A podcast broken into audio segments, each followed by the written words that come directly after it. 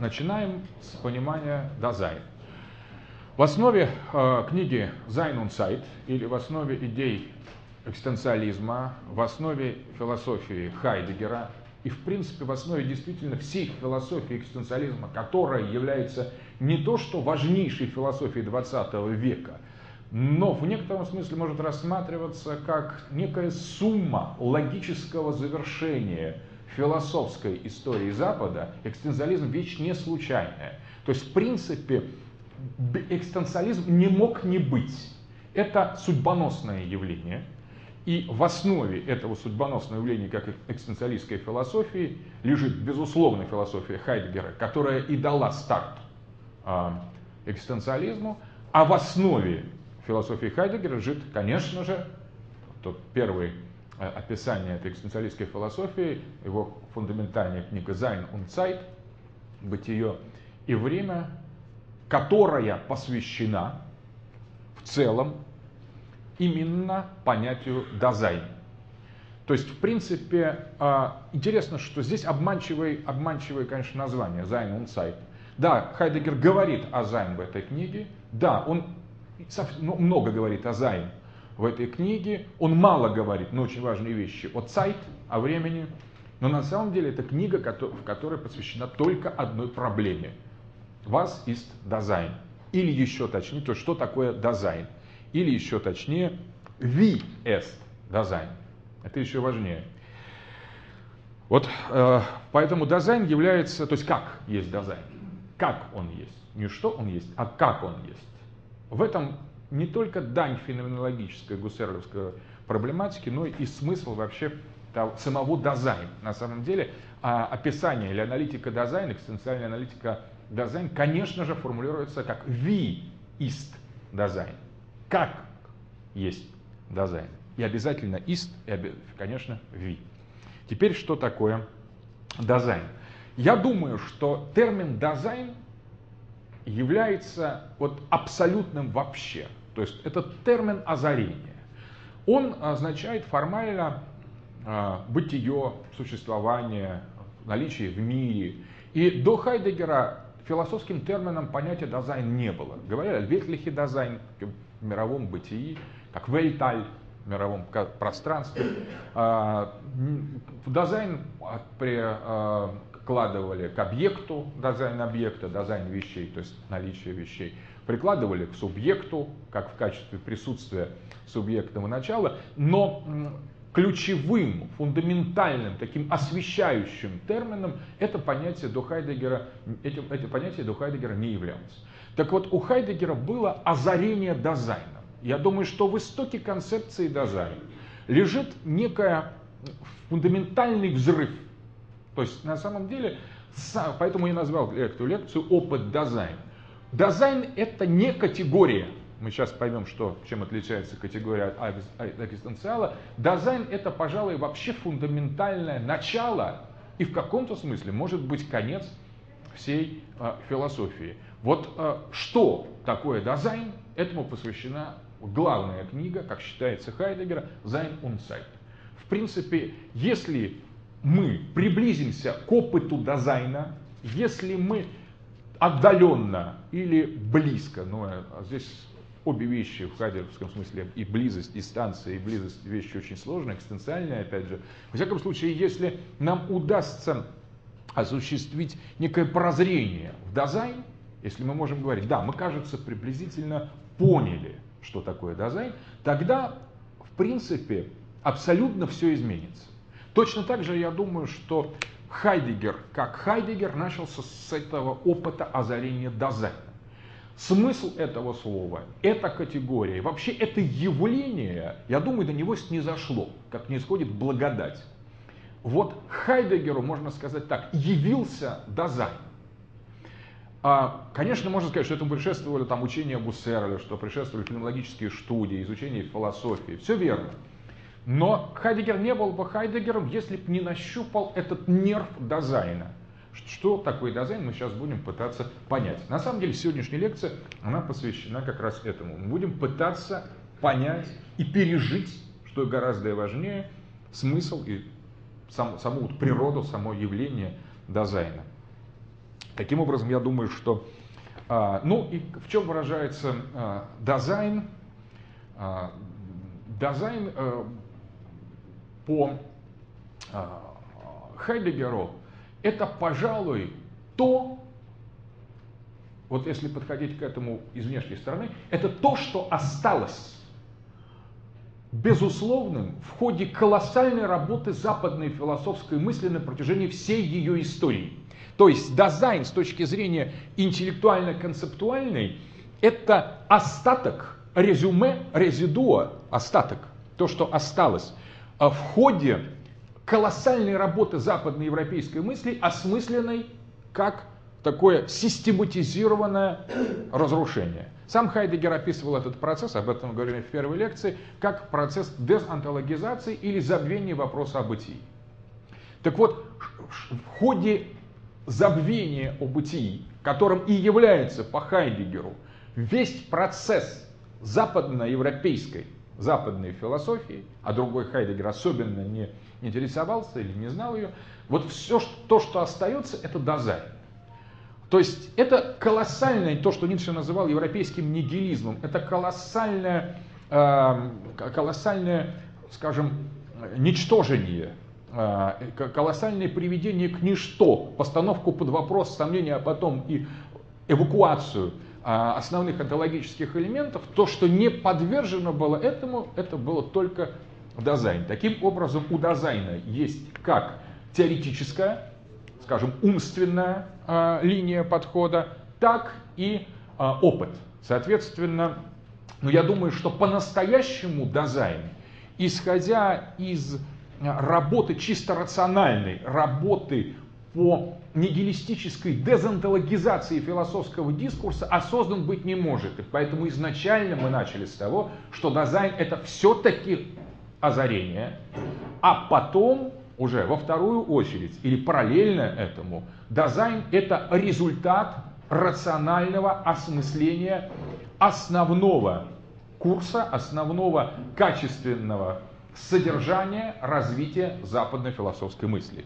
Иным, иными словами, к дизайну мы можем подойти умственно и личностно. В умственном смысле дизайн это то, что остается после того, когда заканчивается после Ницше процесс, а, скажем, фактически уничтожения основных онтологических, э, онтологических онтологи, за, заканчивается забвение вопроса о бытии, то есть Зайнсфрага, как говорит Хайдегер, с одной стороны, с другой стороны, это озарение. Таким образом, как бы умственно и лично опытным образом, эмпирически Dasein, как на, на Dasein е смыкаются две вот этих линий. Dasein это единственное, что есть после философского дискурса эвакуации Seinsfrage, вопроса о бытии. И с другой стороны, Dasein это единственное, что есть в качестве реального онтологического опыта. То есть это и то, что осталось, и то, что есть. Поэтому на самом деле Хайдегер говорит, мы не можем понять Dasein через что-то еще. Dasein надо понимать через Dasein. И дальше он показывает в своей книге, как э, это происходит. Значит, для того, чтобы подойти, проследить, каким образом концепция, или концепция Хайдегера отрицал бы, Dasein вообще, вот явление, лучше явление, да, φαίνεσθαι, являться, феномен дизайн, феноменология дизайна, каким образом она складывается и с точки зрения рационального логики развития западноевропейской мысли, для этого надо, ну, собственно говоря, сделать такой краткий экскурс в антологию. А, значит, можно сказать так, что основная проблематика, а, антологическая проблематика, то есть проблематика антологическая, понятно, что имеется в виду, проблематика о бытии, вопрос о бытии, вопрос где есть бытие, что есть бытие, в чем смысл бытия и где оно точно есть, а где оно и как оно есть. Оно э, рассматривалось в традиционной западноевропейской философии, исходя из трех мест. Мы берем, начиная, например, с средневековой схоластики, для того, чтобы посмотреть на эпоху христианскую и эпоху на метафизику нового времени, начинающаяся с великого Венда, великого поворота, который связан с Декартом. С Декартом, и сейчас мы поясним, чему идет, о чем идет речь. Так вот, в западноевропейской философии существовало три места, которые были фундаментальным сосредоточением вопроса о бытии. То есть, изначально они распределялись так. Представьте себе треугольник. Во главе его стоит Бог или трансцендентность. Вот изначально, а, изначальная концепция августинской, например, а, или еще более полно развитой а, теологии схоластов, в частности, аквинатской теологии, бытие Бога является абсолютным бытием. След, следовательно, вверху этого треугольника Зайнс Фрага вопрос о бытии решается так. Бог есть абсолютное бытие. Дальше существует две вершины этого э, треугольника, две нижние плоскости, в одной из которых стоит субъект, в другой из которых стоит объект. Значит, они осмысляются в рамках антологии христианской католической схоластики как ens creatum, то есть созданные сущие. Ens – это сущее, он ну, созданное креатум. Соответственно, абсолютное бытие создает, создает неабсолютное бытие. Неабсолютное бытие, которое является созданным, и в этом проявляется его бытие, распределяется на создание человеческой души, которая является субстанциально сущей, очень важный момент, и объекта внешнего мира, который является также субстанциально сущным, только сущим. Только один из них, субъект, является сущим как субъект, как наше я, как человеческая душа, а другой является сущим как объект. объект. Оба они ens creatum, оба они черпают свое бытие из абсолютного бытия Бога. Вопрос о том, как отличается абсолютное бытие Бога и неабсолютное бытие сотворенного сущего, как правило, показывает Хайдегер, всерьез не рассматривался в схоластической философии. Глубже мы пока копать не будем, мы стартуем от этого. Если говорить о парадигмах, вот так мыслило себе антологию традиционное общество Европы. Европы, христианской Европы. Вот у нас есть божественное бытие во главе треугольника, и есть два таких довольно четких, связанных и проистекающих из этого божественного бытия, не абсолютных бытия. Зайнс Прага таким образом в полноценной модели э, схоластической философии решает следующим образом. Есть Бог, и Он есть абсолютно, есть субъект, и он есть не абсолютно, есть объект, он тоже есть не абсолютно. Как субъект относится, относится с объектом, на этом выстраивается вся система схоластической гносеологии, этики, э, натурфилософии, космологии. Это огромная, э, безусловно, тема, но самое главное, мы говорим об онтологическом подходе к этому. Теперь дальше, в чем смысл онтологический смысл философии нового времени. В том, что в этой триаде меняется центр, меняется фундаментальное, фундаментальное гносеологическое утверждение. Если раньше Тортуляновское «верю, ибо абсурдно было, абсурдно было достаточным э, аргументом для обоснования антологии трансценденции, то при Декарте возникает совершенно иная картина. Возникает знаменитая новая антология Кагита или антология Res Cogitans. Когда Рене Декарт произносит фразу, пытаясь обосновать возможность мира, возможность наличия, возможность познания, он произносит фразу «cogito ergo sum» или «cogito sum», он совершает фундаментальный антологический переворот – он утверждает, на самом деле, что по-настоящему полноценным бытием обладает мыслящий человеческий субъект. Он утверждает, мыслю, следовательно, есть. Следовательно, это бытие. Следовательно, мышление субъекта доказывает бытие субъекта.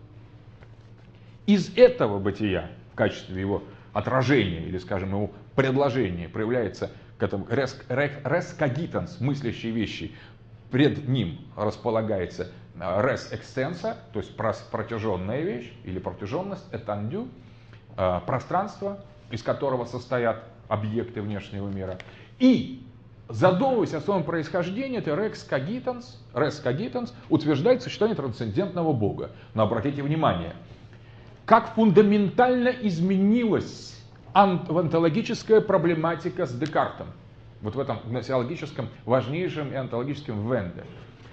Если раньше абсолютно бытием было бытие Бога, которое, собственно говоря, было достаточно основано на вере, теперь бытие, вопрос о бытии доказывается через мышление. И, по сути дела, автором гносео... Э, антологии является гносеологический субъект, то есть мыслящий субъект. Он и говорит, я есть, и отсюда, из этого когита эрго сум, уже эрго, следующим эрго, следующим ибо, да, следующим, э, вернее, следующим следует, э, появляется Бог. Потому что откуда я взялся, меня сделал Бог. Опять возвращается схоластика, но смотрите, совсем другая схоластика. Схоластика, где бытие Божие рассматривается в качестве некого причинного, причинного, необходимой причинной инстанции для того, чтобы подтвердить или необходимой для этого вот фундаментального утверждения. Соответственно, в английской школе в 17 веке э, у в Ньютона, у Фрэнсиса Бэкона складывается другая гносеологическая модель.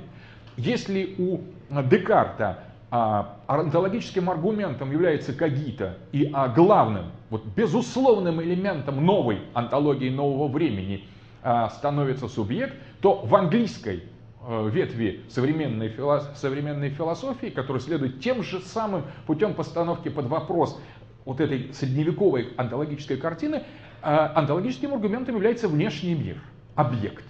Это классическая эмпирическая полемика рационалиста Декарта и эмпириков э, Кеплера и, и, и, и Ньютона или э, Фрэнсиса Бэкона.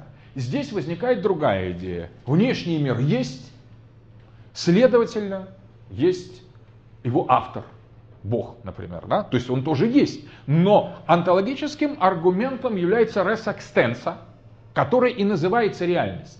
Ведь мы, когда говорим, это реально или нереально, имеется в виду, это вечно или не вечно. И реальность мы рассматриваем как онтологический аргумент английского философского направления. Понимаете, вот по, по сути дела, когда мы говорим реально, чисто реально, или когда вообще мы употребляем слово реально, мы по большому счету подписываемся под довольно такой сомнительной и плохо обоснованной антологией объекта развитой английской философской школой нового времени.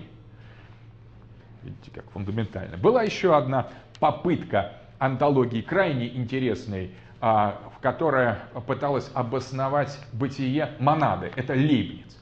Но Лейбниц действует уже совершенно в новом онтологическом пространстве. И он опять принадлежит философии нового времени и говорит, есть такая вещь, как монада, в которой э, объект и субъект совпадает, это нечто, находящееся между объектом и субъектом, и оно принципиально есть. И Бог это первомонада. То есть это такая оригинальная попытка, собственно говоря, сделать некий пас, некий финт э, в отношении этого остывающего онтологического треугольника, в котором а философское сознание от этой убежденности веры через приглашение к сомнению Декарта начинает постоянно разбегаться по углам. И самые яркие, одни представители субъектного или это, субъективного идеализма, они ломятся в поисках онтологического аргумента вглубь субъекта. Другие ну, более, я думаю, все-таки поверхностные легкомысленные представители, которые породили современную позитивистскую науку, механицизм, физику, они э, уносятся под этим давлением этого, э, э, скажем, падающего, осыпающегося онтологического бога, они несутся в материю, или материи еще не было, строго говоря, они в вещи, в реальность, в объект. Вот это важно. В объекты говорят, вот он объект-то есть, и, соответственно, есть там и субъекты, все остальное. И вот э, Лейбниц пытается увильнуть от этой жесткости. Он говорит, нет, есть субъект-объектная монада, которая и в человеке, и в мире, и в душе, и в Боге, субстанциальная монада. Но тем не менее, постепенно, постепенно э, вот неудовлетворительность антологических ответов, всех трех антологических ответов становится в центре философского внимания западной философии.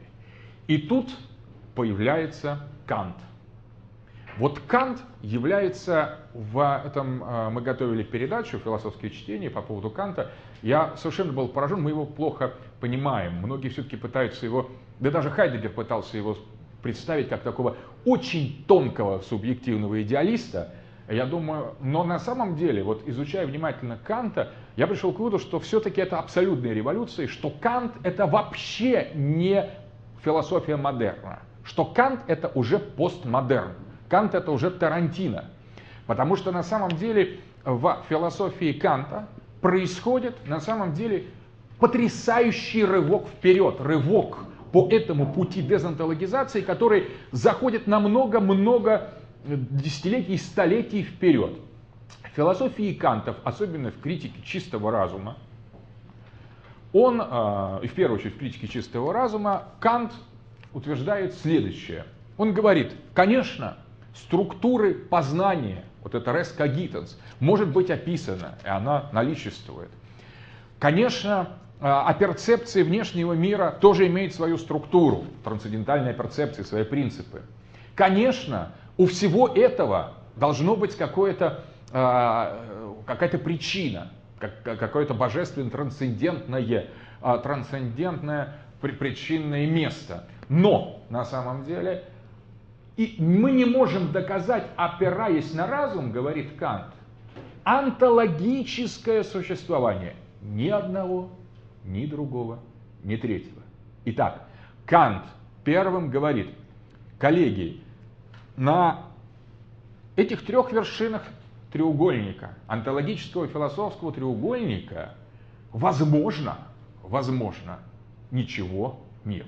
Иными словами, субъект это ноумен, то есть мы не можем доказать или опровергнуть его существование. Объект, то есть внешний мир, реальность, это ноумен, опять мы не можем ни доказать, ни опровергнуть его существование. И Бог, трансценденция, это ноумен. Дальше следует э, теория э, критика практического разума, которая Кант говорит, что, конечно, не будучи в состоянии привести достоверный онтологический аргумент, основанный на нашем мышлении в отношении бытия внимательно. Зайнсфрага. Вопрос о бытии. Мы рассматриваем историю философии в онтологическом ключе. Зайнсфрага. Не будучи в состоянии возможности привести э, доказательств на э, онтологической обоснованности этих трех мест, тем не менее мы, наверное, должны действовать и будем действовать, мыслить и поступать так, как будто бы мы форсируем это отсутствие и говорим, все-таки если есть представление о субъекте, если логически он напрашивается, значит, он, давайте будем считать, что он есть. Если у нас есть перцепция объекта, давайте будем считать, что есть и объект, реальность. И раз, на самом деле, мы откуда-то взяли наше мышление, давайте будем считать, что и Бог есть. А, вот э, это может быть не так, но это было бы очень хорошо. То есть отсюда морализм Канта. Кант говорит, онтологические аргументы, строго говоря, мы привести не можем. Мы не можем сказать, есть субъект, объект и Бог. Но мы говорим, мы можем привести моральные аргументы. Они должны были бы быть, и было как здорово, если бы они были, говорит Кант. Но посмотрите, что происходит в этом кантианском и уже посткантианском философском поле. По большому счету, достаточно критики чистого разума, а уже больше, когда туда подливается практический разум, только это не излечивает, вопреки наивным кантианцам и исследователям Канта, всю остроту им поставленной проблематики, а наоборот ее усугубляет. Я вот, у меня было в свое время такая работа в юности, а как мог Латерамун перейти от песен к Мальдорора к поэзии, на самом деле. Вот и с моей точки зрения, такая наивная, наивная, а, доброжелательное виденчество, да, ясновидение поэзии которым там все хорошо, все в порядке, поэзия Фет Парту. А, вот этих а, полотрамоновских, таких добрых, после молдороровских строк, они, с моей точки зрения, лишь подчеркивают жестокость и ужас, ужас а, вот той деструктивной деятельности, деструктивной а, антологии, описанной в песнях Мальдорора. Собственно говоря, об этом я применительно уже к философ, такой политико-философской позиции э, радикального центра писал э, в 98 году, в частности в э, статье о Меладзе «Жить надо непременно хорошо». Так вот, эта идея э, критики практического разума отнюдь не залечивает ту травму, которую нанесла э, философской ан- антологии критика чистого разума. На самом деле это так, и даже это не откат, вы знаете, это поэзия, это жить надо непременно хорошо. И вот, конечно, из последовательно и фундаментально осмысленного кантианства рождается такое явление, как феноменология Гуссерля. Да, конечно, последователи Канта тут же попытались справиться с этим вызовом. Это, э, помимо вот лейбницевского предложения, Фихте, ученик Канта, э, сказал, да, вот Кант нас оставил без субъекта, но все-таки как-то это так неуютно, да, все-таки субъект есть. И он, э, развивая кантианство, говорит, нет, субъект это единственное, что есть. Гегель тоже, почувствовав, что что-то неладно, попытался, сделал колоссальные усилия для того, чтобы показать, что бытие и мысль совпадают. То есть, на самом деле, вернуть эту кантовскую своей большой логике, в первую очередь, Гросса логик, а, он, конечно, пытается и делает все возможное, грандиозный труд по примирению э, этих вещей для того, чтобы примирить вот этот кантовский парадокс о невозможности рационального доказательства антологии ни субъекта, ни объекта, ни Бога, Гегель идет на создание своей колоссальной философской диалектики как метода и на опровержение второго логического закона, закон исключенного третьего. Об этом тоже Хайдегер в одной из работ э, пишет. Поскольку гегелевская диалектика основана на том, что из трех фундаментальных законов логики, закон тождества, закон а исключенного третий закон достаточного основания, исключается второй закон, закон исключенного третьего. Тогда возникает возможность как-то исправить ту брешь, которую Кант нанес а, философии, метафизики нового времени и продлить новое время. Гегель это продление нового времени по отношению к тому колоссальному деструктивному импульсу, который принес к себе Кант. Так вот, не э, рассматривайте операции, которые не справились с Кантом, потому что это было действительно преждевременно. Даже мы сейчас едва ли там, ну, находясь уже в таком в кислотном телевидении, в рекламе, в МТВ, в линче, мы до сих пор не можем справиться с отсутствием субъекта, объекта и, и Бога, хотя этому уж нас нам 20-100 лет, э, целый век нас учат. Культура, искусство, все, что мы видим вокруг, это доказательство отсутствия субъекта, Бога и, и мира на самом-то деле. Вся наша культура построена на этом, и до сих пор спроси кого-нибудь. Они скажут, ну как, ну все-таки я-то есть, ну да. А, и в этом отношении, тем более в оптимистическом оптимистическом 18 веке, когда все это шло под такой гидой освобождения от традиций, от всяких ограничений, человеческая свобода, обретение новых горизонтов, тогда помыслить себе, что какая-то каверза может скрываться вот за этой обезбоженной реальностью, которая открывала такие соблазнительные результаты позитивной науки, или а, что каверза может скрываться за отсутствием субъекта, который в данном случае своими рациональными методами-то из богини разума детронирован, в том числе и в социально-политическом смысле, а, Гетцен, а, идолов традиции. И, а, соответственно, ну, про, с Богом, это, с Ницше мы знаем, что с ним случилось. Так вот, на самом деле феноменология Гуссерля, она, это последовательное кантианство. Почему Гуссерль был учителем Канта, Хайдегера? Потому что на самом деле он был настоящим кантианцем. И он сделал из кантианства те выводы, которые надо было сделать. Причем спустя уже довольно, смотрите, там сколько времени-то прошло с Канта, больше ста лет. Э, феноменология Гуссерля утверждает, мы выносим за скобку онтологический аргумент существования субъекта, объекта и тем более Бога, осуществляем операцию эпохе, урезание и рассматриваем только то, что прилежит в сфере феноменологии. Собственно говоря, это, в общем, самое настоящее, самое полноценное, полнокровное и самая, наверное, мудрая реализация лозунга «назад Канту», с которого, собственно говоря, рестартовала э, европейская философия после смерти Гегеля, когда, в общем, был откат от его вот этих уникальных, э, уникальных попыток преодолеть появившуюся брешь. И а, феноменология подготовила вот эту философскую, извне подготовила для Хайдегера представление о, а, о а, Дазайне. Мы сейчас подходим. Так вот, феноменология, по сути дела, сказала, э, что если быть последовательно кантианцами, мы должны сказать, что относительно субъекта мы не можем сделать никакого онтологического утверждения. И в принципе субъект есть апостериори. Вопрос чего? В отношении объекта то же самое. И объект есть апостериори, и Бог есть апостериори того и другого. То есть он, они появляются после, но после чего? И для того, чтобы тогда, значит, этим что а, остается только феноменология, то, что являет себя, только фанестай явление. А, и вот здесь Хайдегер, с этого стартует Хайдегер на самом деле, он а, говорит, что если мы, учитывая все это, последовательно теперь, вот после этой деструктивной предварительной работы начнем задаваться Зайнсфрага, который, вы видите, мы постепенно практически выкинули из сферы. Мы освободили все классические, все классические места, претендовавшие на то, чтобы заполнить или ответить на этот вопрос, или дать хоть какое-то более-менее решение, мы их освободили, мы расчистили пространство. И если, собственно говоря, в центре этого забвения, или в конце, вернее, даже не в центре, в конце этого забвения у Seinsfrage о, о, о вопросе о бытии, мы его опять поставим, мы уткнемся в ту реальность, которая называется реальностью Dasein а. Мы можем сказать о том, вот, а что есть-то на самом деле? А есть только Dasein. Что такое Dasein?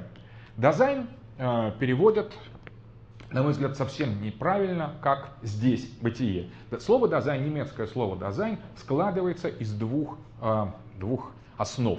Da, это здесь, а Sein это бытие. И таким образом мы, задавшись в результате деструктивной работы э, вопросом, что стоит в центре феноменологии, о чем мы можем все же сказать, что мы изучаем, какова основа феномена, в чем, в чем бытие феномена, мы говорим, вот есть здесь бытие. Да, Sein это безусловно, есть некое наличие, некое присутствие, некий...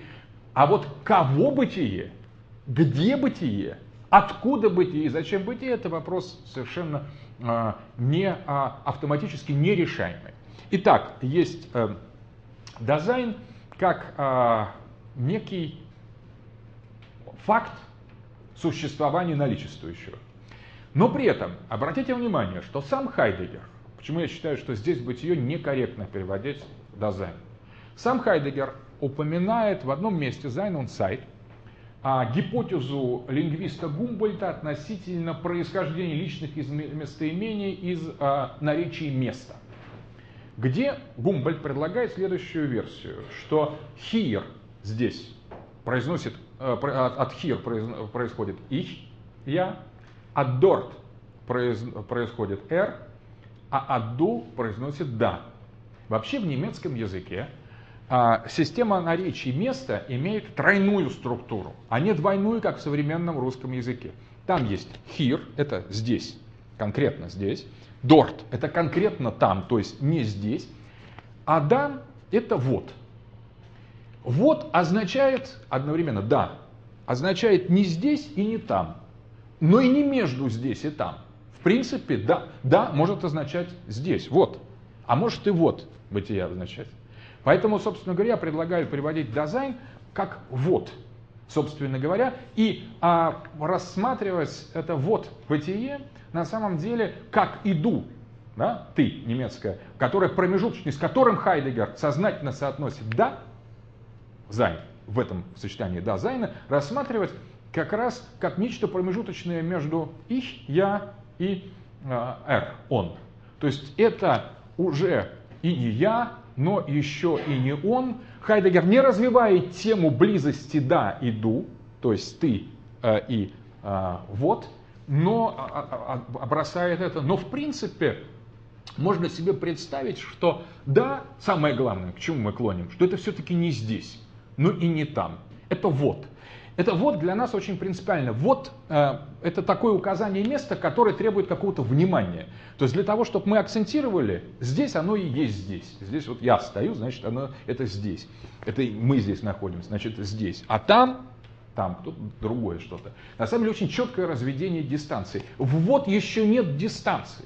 Вот еще это то, что предшествует дистанции, это чистая пространственность. Вот мы говорим. Мы указали, и вот это вот сразу же по отношению к себе определяет здесь, оно вот и здесь, но после того, как вот, вот тогда оно здесь, и не там. А если вот показать, что сразу мы побежим вот, вот бытие, к дорт бытию, на самом деле, к там бытию. Поэтому, конечно, понятно, почему люди определяли. А это роля, например, да? Вот как его перевели по-французски, э, дизайн. Его перевели это роля у Макро. Кстати, перевели, тоже обалдеть. Вот знаете, когда полная самая Э, перевод э, Зайну сайт на французский вышел. Никто просто не, не представит себе. Если вся французская экзистенциалистская философия взросла на Хайдере, если ничего не понятно нам вообще, ни структуралистами, ни с Сартром, ни с Камю, вообще ни, ни с культурой, ни с кино французским, начиная с 50-х годов, ни одного фильма мы не можем посмотреть, где не было бы хайдегеровской проблематики, и когда же, интересно, его книгу перевели. Какие есть гипотезы? Какой приблизительно десятилетие хотя бы? А? Ну, это уж слишком, нет. 83 год. 83 год, когда уже ни черта там не осталось от экзистенциализма, его переводят. Первые э, фрагменты переведены были, кстати, Анри Корбеном в 1937 году.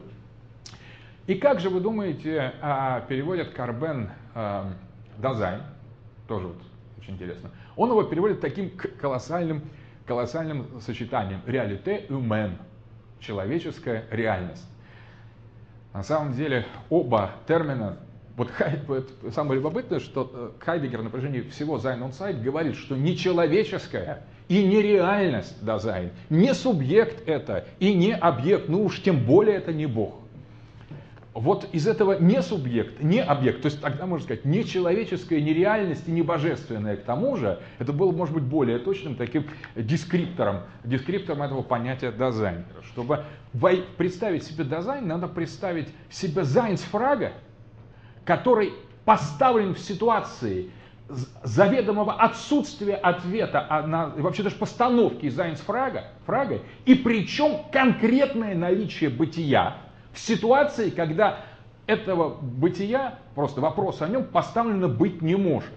То есть на самом деле дизайн предполагает в самом себе вот э, в развитии этих э, конструкций чисто рациональных Канта, таких субтильных ироничных стратегиях, гносеологических стратегиях феноменологии Гуссерля, вдруг у Хайдегера все это приобретает совершенно чудовищный характер. То есть э, говорится, что Дизайн – это на самом деле не бессмысленный атрибут такого, скажем, э, болтовни, но некое наличие самого бытия, вот того забытого, того отсутствующего, того потерянного, утраченного, того измордованного, поставленного под сомнение, наконец, осмеиванного, о котором, собственно говоря, забывая, повествовала западноевропейская философия. Вот оно, и оно здесь, вот, вот, конкретно оно.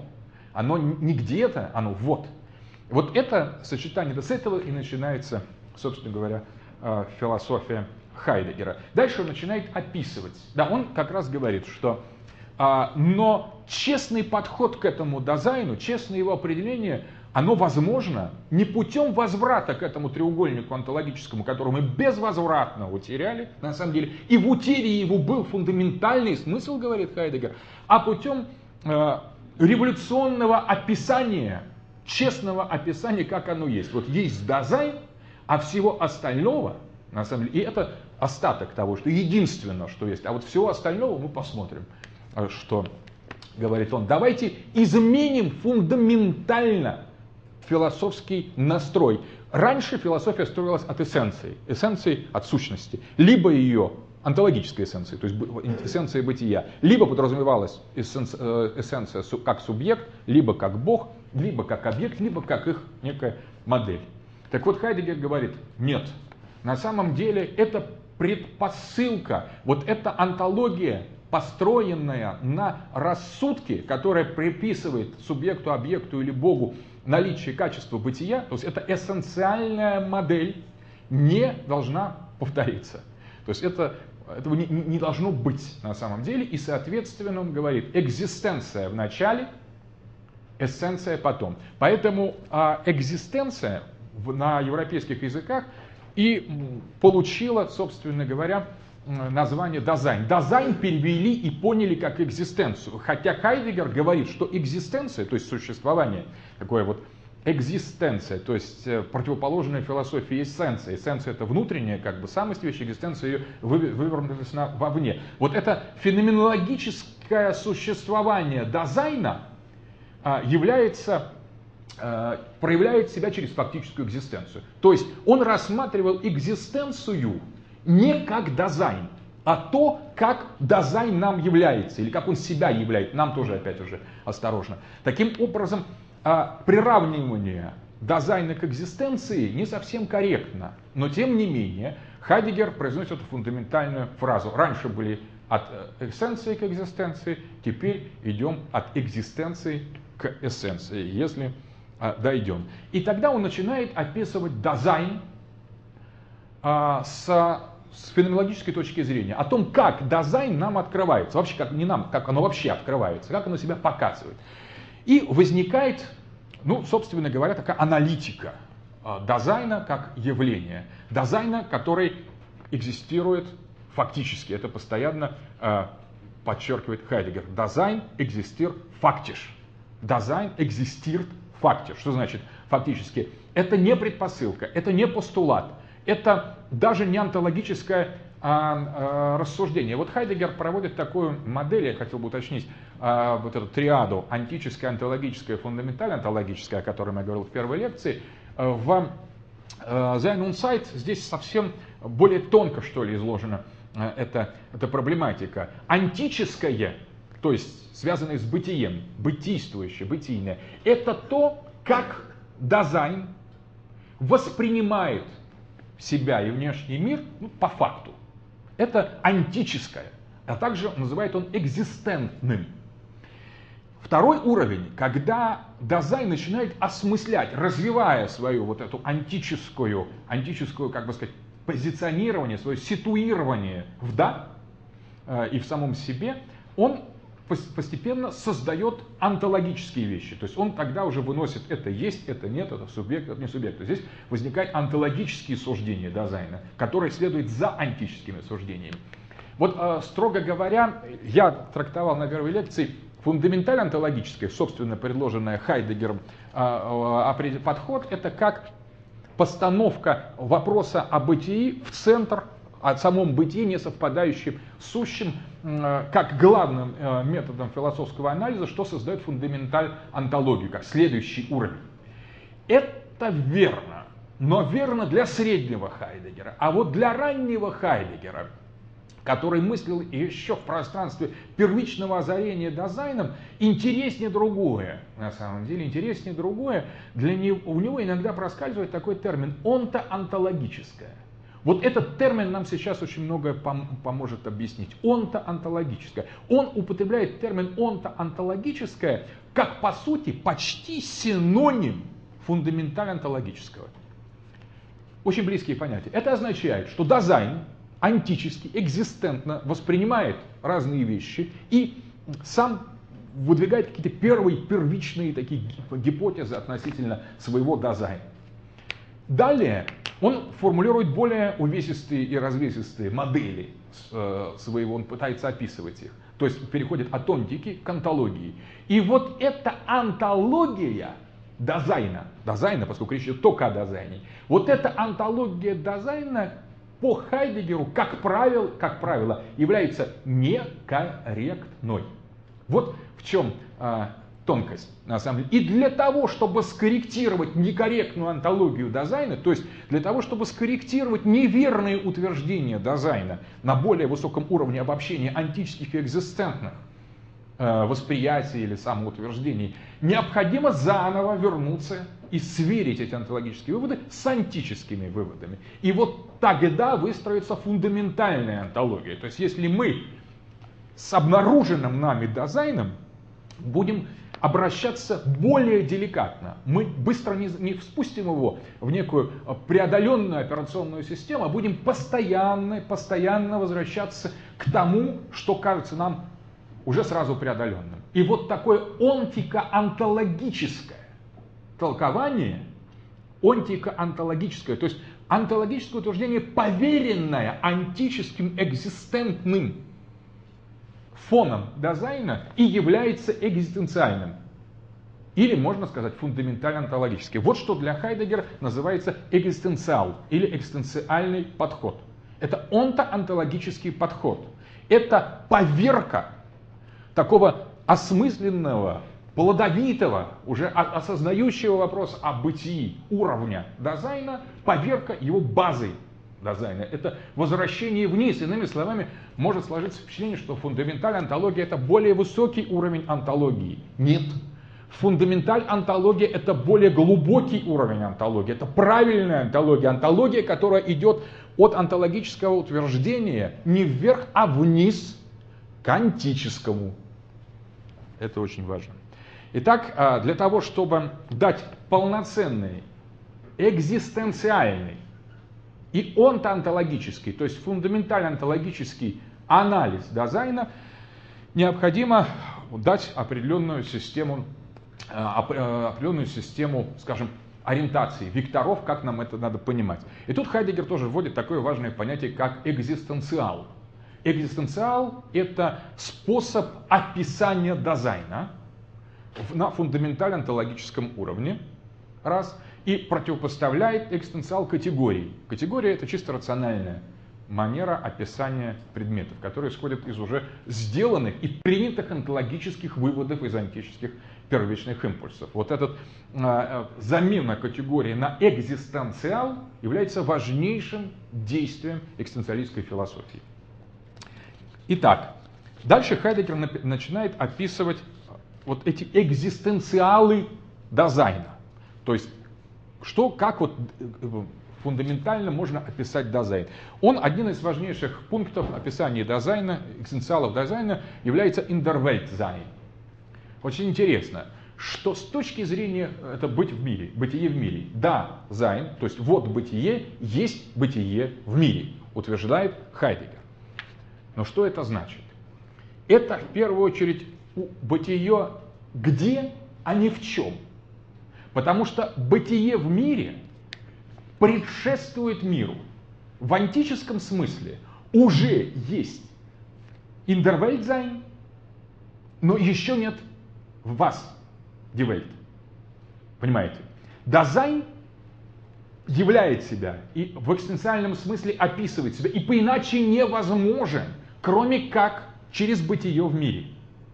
Но это бытие в мире не предполагает необходимостью мир. мир. На самом деле, In-der-Welt-sein, то есть как wie, In-der-Welt-sein, где в мире, предшествует наличию мира. Вот если мы это правильно поймем, то нам уже будет немножко легче и понятнее слушать все остальное. На самом деле Дазайн и отличается вот такой спецификой, что всегда для того, чтобы нам описать его экзистенциально, надо, может быть, системно крушить два, два утверждения, которые составляют основу нашего непробужденного самосознания и восприятия. Мы говорим «я есть», и мы говорим «мир есть». Вот эти две вещи, на самом деле, которые приходят в нас, кстати, не, не случайно, это результат определенной работы метафизики нового времени по богоубийству.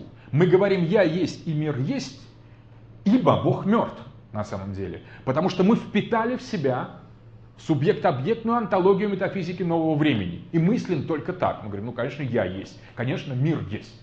Но мы не понимаем, что подоплека это, вот Ницше показал это, что подоплекой того, что мы с такой легкостью говорим «я есть мир есть», является колоссальная работа по уничтожению онтологически трансцендентного места, по детрансцендентализации вот этого измерения, онтологического измерения.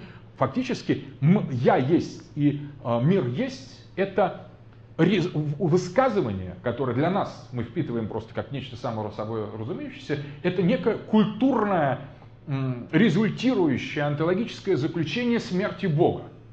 Мы в такой уверенности считаем, что мы есть и мир есть, именно потому, что Бог мертв.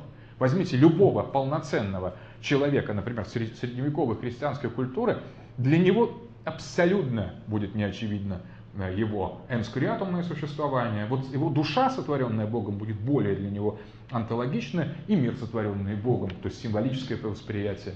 Об этом, кстати, очень многие писали в Средневековье, что как в многих произведениях средневековых авторов встречается брат с братом, который не видел год и не узнает его на самом деле, и там начинается на этом какая-то интрига возникает. Или сына своего не узнает, с которым прожил всю жизнь, он там уехал, там вернулся, погулял, пошел. Ты кто? Там, он спрашивает, там, я твой сын. Или оно тут скрывает, что я твой сын, и этот скажет, что папа, мама, брат, и на этом основывается интрига э, средневековой, даже еще ранневозрожденческой э, пьесы, или комедии, или трагедии. Почему говорят искусствоведы? Потому что на самом деле никакой фиксации на внешнем и внутреннем мире ближнего э, в этом не было. На самом деле ближний был фигурой речи. Брат, сын, жена. В принципе, запросто там вышел в кафе, посидел, вернулся, могут и не узнать, потому что этой субстанциальности я не было, на самом деле, была субстанциальность божественных, божественных антологий, э, это было на самом деле, а вот личность, ну она так, как бы сказать, могла где-то на периферии находиться. И это вытекало из антологии Средневековья, из онтологии, на которой основывалась культура Средневековья, быть Средневековья и так далее. Так вот, это очень важно, когда мы говорим о мире, die Welt, в хайдеггеровском смысле, в смысле Дазайн, в экзистенциальном смысле, мы должны рассматривать мир как следствие экзистенциала. Дазайн есть. И Дазайн есть в мире. Но мир – это следствие Дазайна. И, собственно говоря, можно также а, сказать, и Хайдегер просто подчеркивает это, дизайн не есть субъект, понятно, не есть объект, не есть реальность, не есть эго – не есть дух, не есть материя, не есть человек. На самом деле дизайн это пронзительное, э, такое засасывающее, поражающее своим бытием наличие, которое на самом деле так фундаментально на самом деле отказывается называться «я», фундаментально отказывается называться «мир», фундаментально называет, отказывается вообще с чем бы то ни было совпадать из дефиниции и определений, например, с понятием человека или Бога. То есть дизайн, в принципе, это действительно шевелящийся, факт шевеля... пространственно шевелящегося бытия, которое по экзистенциалистской философии и организует апостериорно, то есть после уже, все вокруг себя. На самом деле в начале Dasein ist In-der-Welt-sein, в начале Дазайн это бытие в мире, это быть в мире, а потом это уже мир. То есть быть в чем? Вначале In-der-Welt-sein и потом Welt. Вначале Dasein, а потом кто Sein. То есть я Sein. Это уже на самом деле, и более того, это с точки зрения Хайдеггера есть экзистенциальные гипотезы, которые могут быть опровергнуты, которые не, не, отнюдь не являются само, э, самоочевидными. In-der-Welt-sein, да, это абсолютно, э, абсолютное свойство вот бытия. Мы не можем представить, это тоже принципиально, вот бытия Dasein а вне мира. Всякое Dasein всегда в мире. Но мир не мыслим без Dasein а, до Dasein а. И Dasein, чтобы не впадать в обратную крайность субъективного идеализма, тоже не мыслим вне мира. Есть Dasein, есть там кто-то, условно называемый субъектом, и что-то, где это есть, условно называемый миром. Но на самом деле онтологически, здесь вся кантианская вот эта мощь э, критики чистого разума здесь приходит нам на помощь, онтологически ничего мы доказать вне этого Dasein а не можем. Дальше Хайдеггер дает различную систему, такую цепочку экзистенциалов, описывающих Dasein, и в частности утверждает следующую вещь, очень важную, что Dasein ist die Sorge. Dasein – это озабоченность. А, а, постоянная забота. То есть Sein Dasein а, бытие, вот бытия представляет собой заботу. То есть это бытие, Dasein, не безразлично. Оно чем-то фундаментально, страшно по корням озабочено. И именно работа этой заботы, этой зорга, зорга и создает мир и его структуры. Он называет вот отношение к миру, которое а, в котором проявляется дизорга, то есть забота э, через некие манипуляции с миром, хождение по миру, например, рассмотрение мира, это первичные манипуляции, как на самом деле отношение к миру как vorhandene или zuhandene, то есть находящееся под рукой и к руке. На самом деле в этом уже не столько онтическое восприятие, онтическое базовое утверждение Dasein а, что это бытие в мире – на самом деле. Но когда мы начинаем воспринимать мир как vorhandene, как подручные, мы уже делаем онтологический вывод из этого бытия. Мы его перетрактуем, мы наделяем его признаками. И дальше уже включаются специфические развития die Sorge, а забота есть всегда, забота сущность Dasein а. Но когда забота подталкивает Dasein переставлять что-то в мире, подсматривать, смотреть, ходить по нему, нюхать его, трогать, жрать, зарабатывать деньги или усовершенствовать, ломать, смотреть на других там, и как-то других этих постулировать, это уже отношение к миру как Vorhandensein, то есть как подручному бытию. Вначале был просто вот этот In-der-Welt-sein, в мире бытие. Теперь возникает уже э, тот вот это самобытие мира возникает как то, что под рукой находится, соответственно, можно его схватить. Русское слово. И поэтому Хайдеггер считает, что Verstehen, понимание, является э, экзистенциалом Dasein а. Экзистенциалом Dasein а. Это не понимание субъектом объекта или объектом субъекта. Ленинского отражения там, мусоров в зеркале, который по марксизму представляет процесс Э, познания, на самом деле нет. Это именно Ферштейн, по-русски здесь русский язык нам помогает. Это понимание. Что значит понимание? Ну, наверное, знаете старославянский. Понимание это просто братья. Это понять, понять, это поиметь, это поднять. Понять, понял его. Это даже в старых текстах у нас это совершенно. Понять, это значит взять. Вот оно, vorhandene, вот оно zuhandene. Мы, понимая мир, мы берем его куски, мы просто берем. Это совершенно экзистенциальное русское слово. Понимать значит брать ну, в принципе, можно сказать, освоить, там, оприходовать. То есть понимать это, поиметь и стырить в каком-то смысле из мира, изъять часть. Вот когда нечто оказывается vorhandene под рукой у Dasein а, да, и если мы рассматриваем In-der-Welt-sein э, в мире, бытие в мире, как in äh, das vorhandene sein, как бытие э, в э, подручном, соответственно, у нас и возникает это экстенциал Ферштейн, экстенциал понимания. Мы склонны это захапать. Еще более подробно Хайдегер в одном месте говорит, что Интервельзайн, это э, быть в мире, это в принципе, в принципе, на самом деле тоже уже такое объяснение. In-sein, это более точнее. In-sein. То есть, и, кстати, In-sein, вот э, полное и наиболее фундаментальное онтическое и онтологическое тоже, фундаментальное онтологическое описание Dasein а. Быть в. Дальше Хайдеггер говорит, а как трактуется in? А in трактуется от innan, от старого а, глагола, старогерманского готского глагола «жить». Wonan innan. На самом деле, таким образом, в быть, это значит уже проживать. То есть дизайн где-то проживает, оно где-то обитает. Находясь в, оно даже еще не в мире, а просто проживает.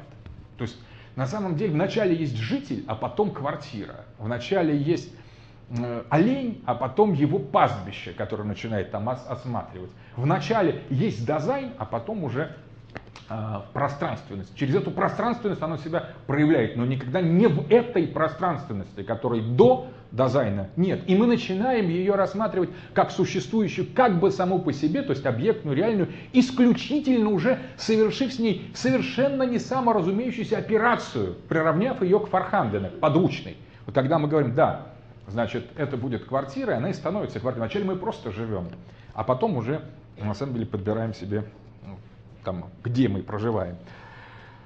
А, да, еще важнейший экстенциал дизайна – это Geworfenheit э, и Befindlichkeit. Дизайн заброшен. Вот для Хайдегера это очень важно. Он находится и он заброшен.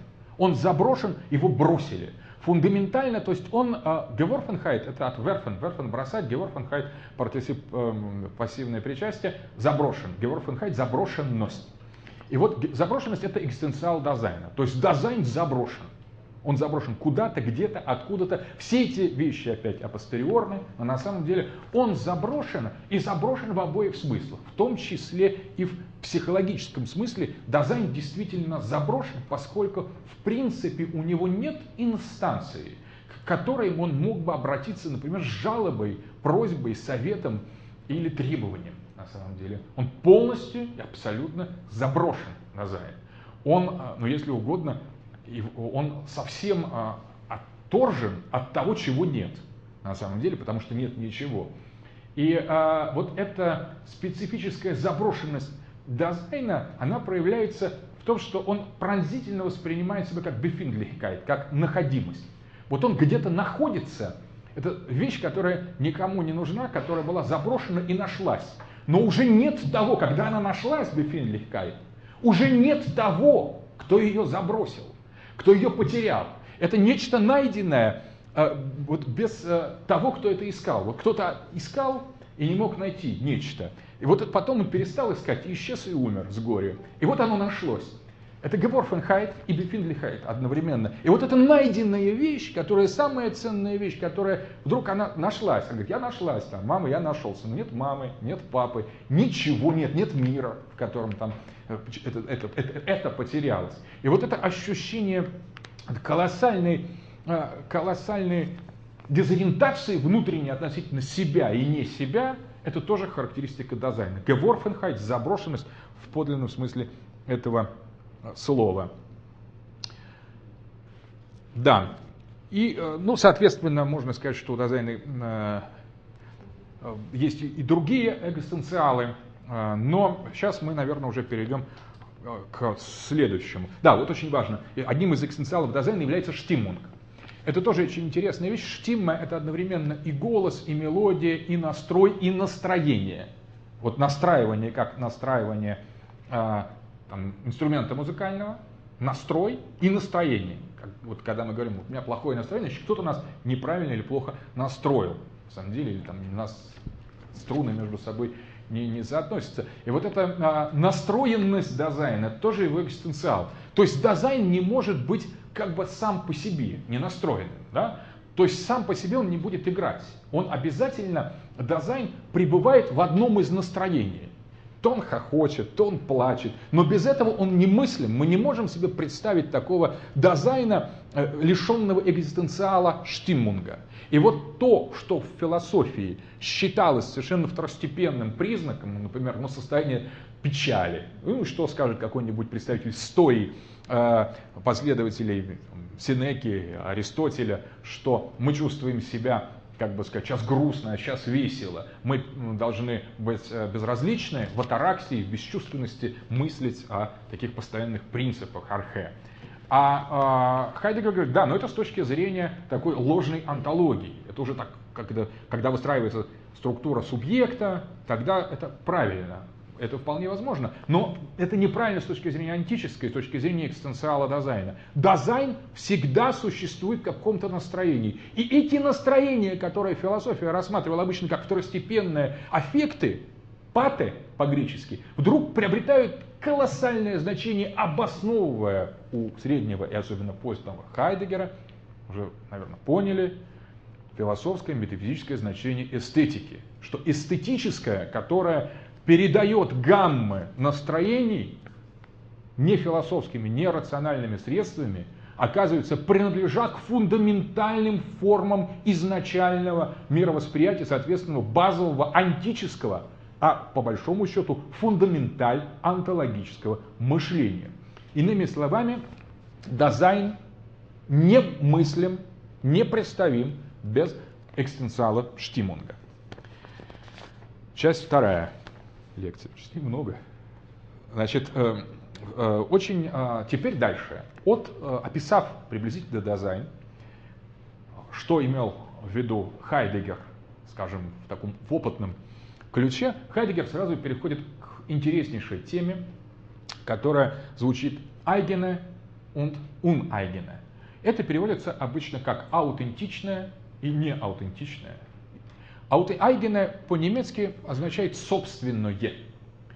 Собственное, то есть оно само, вот, или такое же почти как зельпс. Айгене это наше, на, наше, принадлежащее только нам айгене, а он айгене это не подлинное, не аутентичное, не самоправильное. Ну, можно сказать так, что дизайн существует в двух модусах по Хайдегеру в und Zeit в аутентичном модусе и в неаутентичном модусе. И, соответственно, мы можем описать эти два модуса дизайна для продолжения нашего философского экзистенциалистского исследования. Значит, начнем с неаутентичного бытия. То есть дизайн, а, пребывая в неаутентичном модусе, это дизайн, почему мы начнем с неаутентичного бытия, поскольку он на самом деле наиболее распространен. Хайдегер говорит, что естественное состояние дизайна это находиться в неаутентичном состоянии. То есть, по сути дела, дизайн экзистирует он э, в не, э, собственно, в неаутентичном. он может экзистировать и должен был бы экзистировать аутентично, но, увы, экзистирует он не аутентично. И эта неаутентичность экзистирования дизайна составляет одну из фундаментальных свойств именно этого дизайна. При этом все формы неаутентичного экзистирования коренятся в аутентичной структуре дизайна. И в данном случае здесь привация, он, агентлихе, не аутентичная, не подлинная, не собственная, имеет очень важную логическую последовательность, даже антологическую последовательность. То есть, собственно говоря, самость дизайна проявляется в аутентичном, но открывается, как правило, через привацию, через не аутентичное, он агентлихе. И вот э, как Хайдегер описывает эту вещь, а, то есть э, в чем заключается сущность неаутентичного присутствия экзистирования дизайна. А, он называет это durchdringliche Alltäglichkeit, то есть всепронизывающая или пронзительная повседневность. Вот казалось бы, какой такой легковесный да, для фундаментального философа термин повседневность. Хайдегер разбирает, говорит, что, конечно, alltägliche повседневные, ежедневные, вседневные, не однозначно, что это происходит каждый день. Это может случаться только сейчас, в данный момент. И поэтому Alltäglichkeit, особенно пронзительная, всепронизывающая, durchdringliche Alltäglichkeit, она первична, чем понятие весь день, постоянно, всегда и так далее. На самом деле, durchdringliche Alltäglichkeit означает просто неаутентичное экзистирование Dasein а. Вот повседневное в экзистенциалистской философии, повседневное описывает реальность, которая нам предлагается также опытным образом, также из, через э, ну, некое вскрытие, через новый контакт осмыслить. На самом деле, из этого можно сделать колоссальный вывод. А, а, бытие в мире а, или бытие в, в бытии дизайна Хайдегер а, описывает как бытие падающее, как бытие дизайн, а, которое ферфаленде, которое может существовать in die в мире исключительно ферфалент, то есть постоянно падая, постоянно перемещаясь в Eigentlichkeit, то есть в несобственность, неаутентичность. Это и составляет структуру повседневности. Не повседневность, существующая сама по себе, а каким-то образом аффектирует дизайн. А на самом деле дизайн, отчуждаясь от самого себя, падая в Vorhandene, в подручное, понимая, например, или разбираясь, оно впадает вот в это durchdringliche Alltäglichkeit. Поэтому durchdringliche Alltäglichkeit стоит понимать не как свойство какого-то специфического общества или какой-то определенной культуры или определенного этапа развития мира, а просто как форму, ну как бы характерного заболевания Dasein а, которое, без которого Dasein существовать не может. Вот Dasein падает, когда он находится индивидуализает, он обязательно падает, и процесс этого падения конституирует Alltäglichkeit. Понимаете, насколько это круто, вот вдумайтесь на самом деле, если применить к себе, да, вот мы действительно аутентично и неаутентично периодически как-то воспринимаем, слышали что-то, но когда мы пытаемся сказать аутентичное и неаутентичное, применительно себе объяснить какой-то наш явно неаутентичный поступок или совокупность наших поступков тотальную, которая является абсолютно неаутентичными с первого до последнего, мы пытаемся объяснить этим неким внешним условием, что это так потому, что структура реальности внешнего мира такова. А Хайдегер предлагает объяснить совершенно по-другому, на самом деле. Именно дизайн, падая в подручное, находясь в мире, и структурирует, создает ткен, эту ткань, это, этот панно всепронзительной, всепронизывающей повседневности. На самом деле не кто-то отчуждает от нас наше бытие, это наше, наш Dasein, Dasein само по себе так себя, так себя предъявляет. Вот оно таково, что в неаутентичный модус принадлежит его а, это тоже является экзистенциалом определенным образом. То есть кто создает повседневность? Dasein создает повседневность. Не повседневность извращает Dasein. Dasein ее делает само от начала до. Это просто неаутентичный модус его существования. И ни на кого, коллеги, это свалить нельзя. И э, три качества описывает Хайдегер от этой durchdringliche Alltäglichkeit, этой пронзительной повседневности. Он а, называет их Gerede, Neugierigkeit и Zweideutigkeit. То есть болтовня Gerede.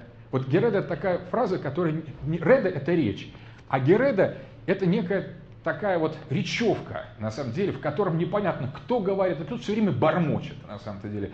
Вот это такое, можно сказать, неакцентированное всебормотание всех обо всем сразу, и нас в самом в том числе, и то, что происходит молча, когда мы сидим, мы все равно думаем. Вот этот поток сознания, потоки сознания называется совокупно гереда, на самом деле.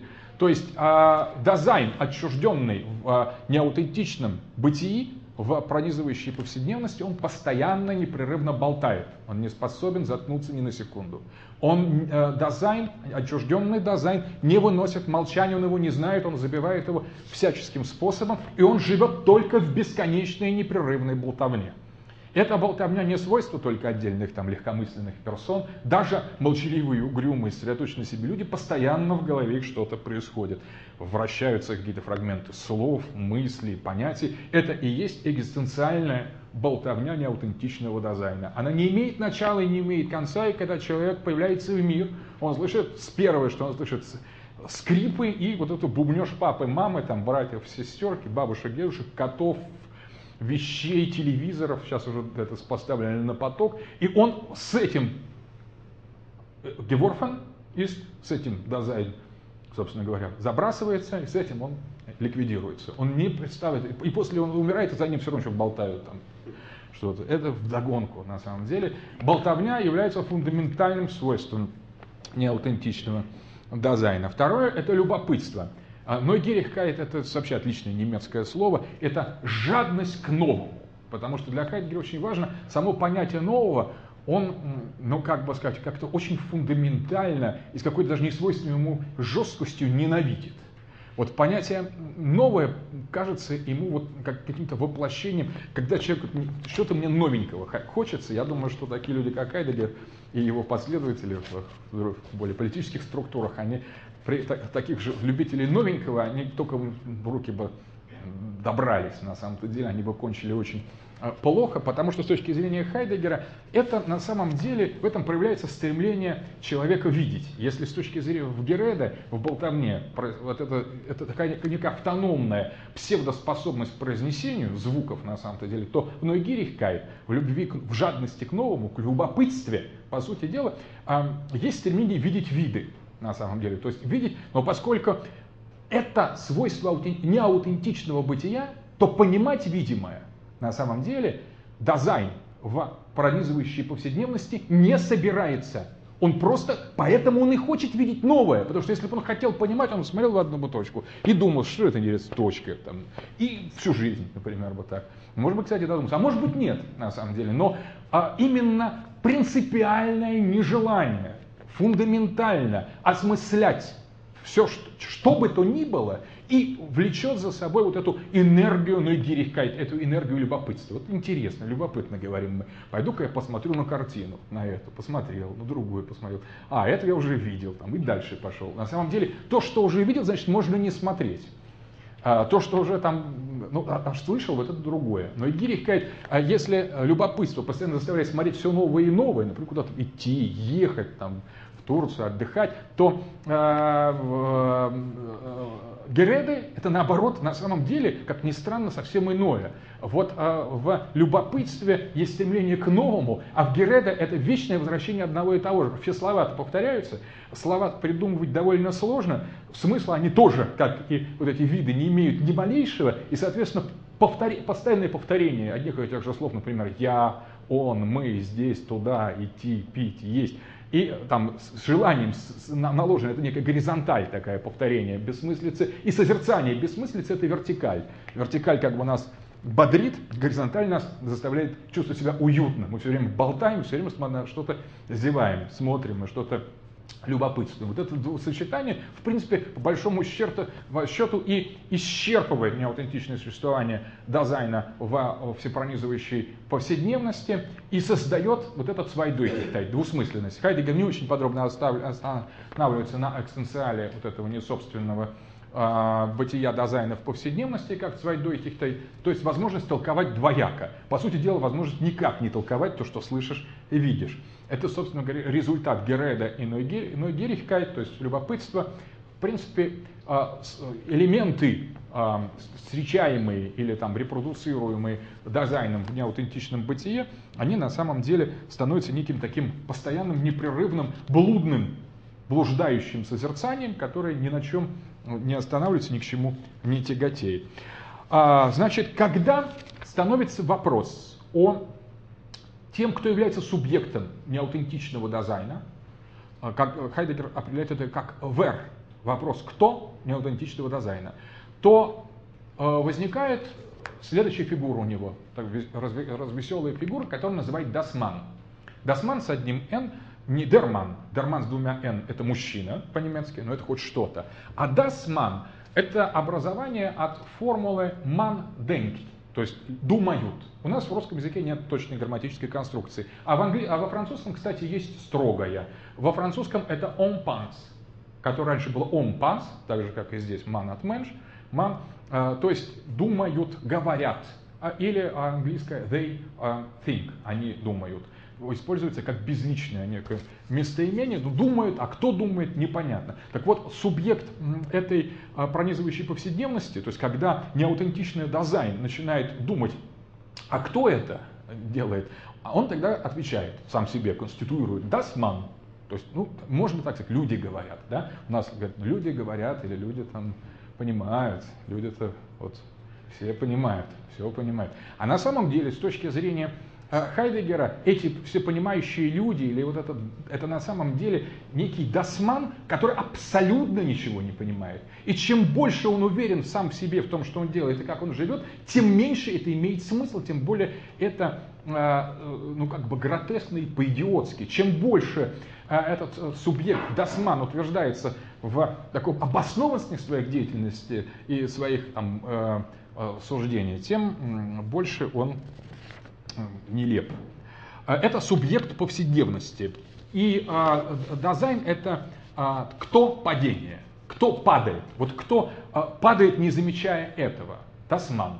На самом деле, таким образом, представьте себе, картина неаутентичного бытия или картина нашей привычной повседневности, сотканная из нас самих, или то, что мы понимаем под нами самими, в глазах экзистенциалиста, философа-экзистенциалиста, становится бурным процессом фундаментального онтологического разложения. Бурным, активным, страшным, драматическим, ежесекундным и постоянным. Все, что происходит в Альтеглихкай, в повседневности, пронзительной повседневности ничего более чудовищного, ничего более насиль, насилующего дизайн представить себе невозможно. Ничего более патологического, ничего более первертного, противоестественного. Да. Теперь по поводу... Э, и, естественно, das Man являет, является тем, кто порождает неаутентичную онтологию. Собственно говоря, именно das Man, оказывается, говорит о субъекте, об объекте. Вот в нем-то и возникает это в рамках das Man а с его из экзистенциалов неаутентичного, всепронизывающей, неаутентичной, всепронизывающей повседневности и выстраивается а, система, система онтологических утверждений субъекта, объекта, ну и в каком-то смысле, страшно сказать, Бога. Именно Дасман а, его учреждает, неспособностью, по, по Хайдегеру, я все рассказываю, обратиться к а, другому и подлинному Айгене состоянию самого себя. Теперь давайте, да, он создает два ну, таких на, наиболее понятных и простых вещей. Вот этот а, из, извращенный, а, не собственный дизайн. Он создает дизайн в качестве досмана. Он создает субъекта, который мы называем «я», по Хайдегеру человек, произносящий «я», это такой очень странный и нелепый дебил на самом деле, поскольку философское осмысление местоимения первого лица в принципе, вот философское, не позволяет его даже практическое использование. Когда человек говорит «я», имеется в виду, что Дасман его подталкивает это сказать. на самом деле. Он говорит «я», потому что все говорят «я». Если что-то все делают, значит уже точно это досман. На самом деле, если все говорят «я», значит «я» произносить слово невозможно, нельзя, это не слово. Точно так же а, нельзя произносить второе слово, запрещенное. Это слово «реальность» или «вещь» или «мир» как таковой на самом деле. То есть это, это то, что учреждает Дасман. Дасман не сомневается в том, что есть я. В принципе, этот же Дасман, в общем-то, не особо сомневается, что есть трансцендентное, поскольку он трансцендентно глубоко безразлично. Вот через это свое, выражая свое безразличие, он, выражает вот этого морального, а, такого ленивого бога, как называют Деус Отиосус, который вроде и есть, и с ним спокойнее, но он никак не, не участвует в жизни людей. Об этом историки религии многие а, писали об этой концепции, Deus Атиосус, то есть ленивый, бездельничающий Бог, это, собственно, тоже творение Дасмана, потому что очень удобно иметь еще и забить еще эту онтологическую позицию, сказать, есть я, есть мир, есть Бог. Таким образом, а, кто является творцами вот той разрушенной Кантом онтологии по Хайдеггеру? Смотрите, какие непростые возникают. Дасман. Так, часть 3. Что такое Eigene? Что такое аутентичность? А, значит, как Хайдеггер определяет это? Во-первых, он определяет Eigene как антитезу Uneigene. То есть собственное или аутентичное бытие есть, самобытие, вот бытие, есть вот бытие, сконцентрированное на возможности быть, на том зайне, который да ист. Собственно говоря, это и есть, по большому счету, аутентичное бытие дизайна, это бытие дизайна как дизайна. Вот когда мы начинаем воспринимать вот бытие, которое фактически экзистирует как вот бытие, и когда мы не впадаем в ложную, не собственную, не аутентичную псевдоантологию Дасмана, когда мы уходим от повседневности – но она же все пронизывающая, она дурдильглихи, то есть она дюшнитлихи, она все э, в нас проела, поэтому, соответственно, мы должны уйти не просто от чего-то, мы должны уйти от всего, что составляет наше привычное и обычное состояние. Вот тогда мы можем сконцентрироваться только на одном, на вопросе о бытии, вот бытия. Ведь вот бытие есть. И вот что может сказать о себе вот бытие в собственном айгене аутентичном пребывая модусе. Она может сказать только вот эти два последних страшных и фундаментально прекрасных слова. Вот бытие. Вот бытие есть. Вместо я и вместо мир и вместо Бога надо говорить по Хайдегеру правильное слово, только одно. Ист. Есть. Есть есть здесь и сейчас. И, кстати, интересно, да, что у нас оно в русском языке потеряно. Мы говорим «я мужчина». И есть «я» – субъект, есть мужчина – объект. А где есть? А раньше было, а раньше было «есть». И вот это «есть» и было, ну, собственно говоря, это, конечно, уже спряжение. Лучше всего вот бытие, вот бытие есть. И есть это есть вот бытия, возможность быть, желание быть, вот бытия быть, не нас быть, не мира быть, желание и воля, вот бытия быть, набросок этого возможности быть, бытие к возможности быть, Sein zum Seinkönnen, пишет Хайдеггер в Sein und Zeit, это и есть модус существования аутентичного вот бытия. Вот бытие в модусе аутентичности осознает свою заброшенность Geworfenheit и находимость Befindlichkeit, а также осознает свою заботу, осознает себя как заботу, осознает свое «да» как Геворфенхайт и Бефинлихкайт. Оно обязательно находится вот, и это вот, в отличие от здесь и там, никогда не бывает абстрактным, потому что вот для того, чтобы сказать вот бытие и привлечь вот бытие, к своему бытию не обязательно, обязательно просто ткнуть пальцем. Вот бытие. Не тогда и потом, не здесь и там. Не он или в, в чем-то. Мир, не мир и не я. А вот оно. Вот бытие. И это бытие всегда там, где оно указано. Никогда не бывает ближе или дальше. Никогда не связано ни с я, ни с он. Это вот, вот бытие связано с самим собой. И оно-то и конституирует экзистенциальная пространственность, на самом деле. Пространство, где это бытие находится, является священным, живым, онтологическим, фундаментально онтологическим пространством этого вот бытия. Где, где пространство рождается из вот, вот бытия. То есть Raum пространство и Räumlichkeit пространственность являются свойствами манифестации дазайна. Вот это неопределенное вот, которое может быть где угодно. Оно и, не, не, не просто где угодно, оно только там, где бытие. И бытие только там, где вот. Потому что само бытие вне этого вот тоже мыслиться не может.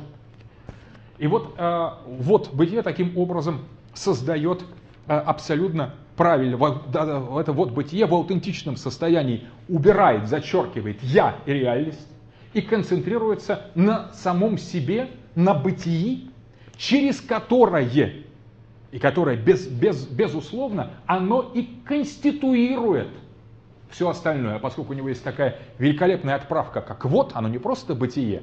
А если бы мы говорили просто о бытии, мы бы, наверное, уже, вы понимаете, что впали опять в какую-то ложную онтологию Дасмана. О таком философском бытии, безусловно, разглагольствуют, болтают любопытствующие дасманы или его аватары. На самом деле, вот бытие, только вот бытие есть на самом деле. И по сути это дело, о бытии как таковом, о Frage, минуя Дазайн, вот бытие. Как-то вообще в отрыве от вот бытия никто и говорить не может. Это, в принципе, будет Gerede, болтовня. Теперь очень интересно. А, Хайдеггер говорит о том, кто является Wer подлинного дазайна, кто является кто подлинного дазайна. Кто же является настоящим субъектом подлинного, аутентичного вот, бытия. А, он говорит, это, это возможность быть, Seinkönnen, это Ist и это Selbst, три категории. То есть, собственно говоря, субъектом в данном случае является наличие, как глагол, зельпс, как самость. То есть дизайн равен только дизайну, на самом деле ничему больше.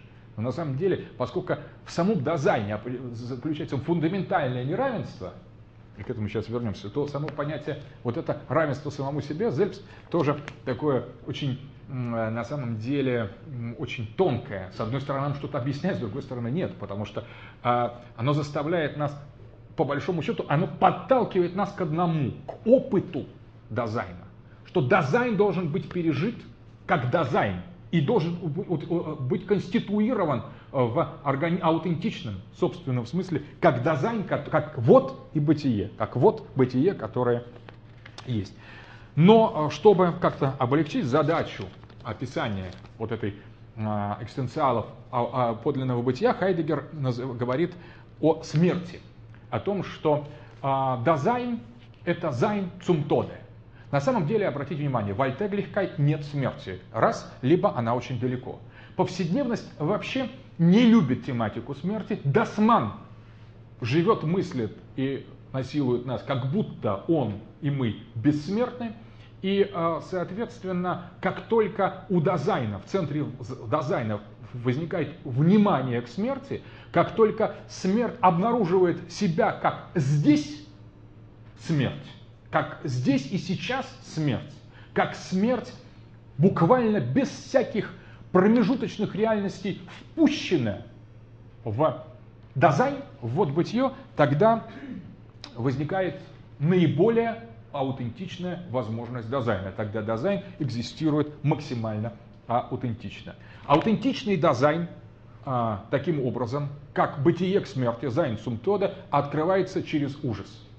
Ужас Хайдеггер э, жестко противоставляет э, как экзистенциал подлинного дазайна понятию страха. Страх – это как раз свойство падающего дазайна, дазайна неаутентичного, потому что страх постулирует чего-то, что мы все время боимся. И это все, чего мы боимся, обычно исходит извне. Мы таким образом постоянно нагружаем внешний мир а, теми вещами, которые нам, о которых мы болтаем, которые мы с любопытством рассматриваем, но также которые нас э, пугают на самом деле. Все это внешние, э, внешние атрибуты, и они составляют экстенциалы неподлинного бытия. Экстенциалом подлинного бытия является абсолютный черный ужас.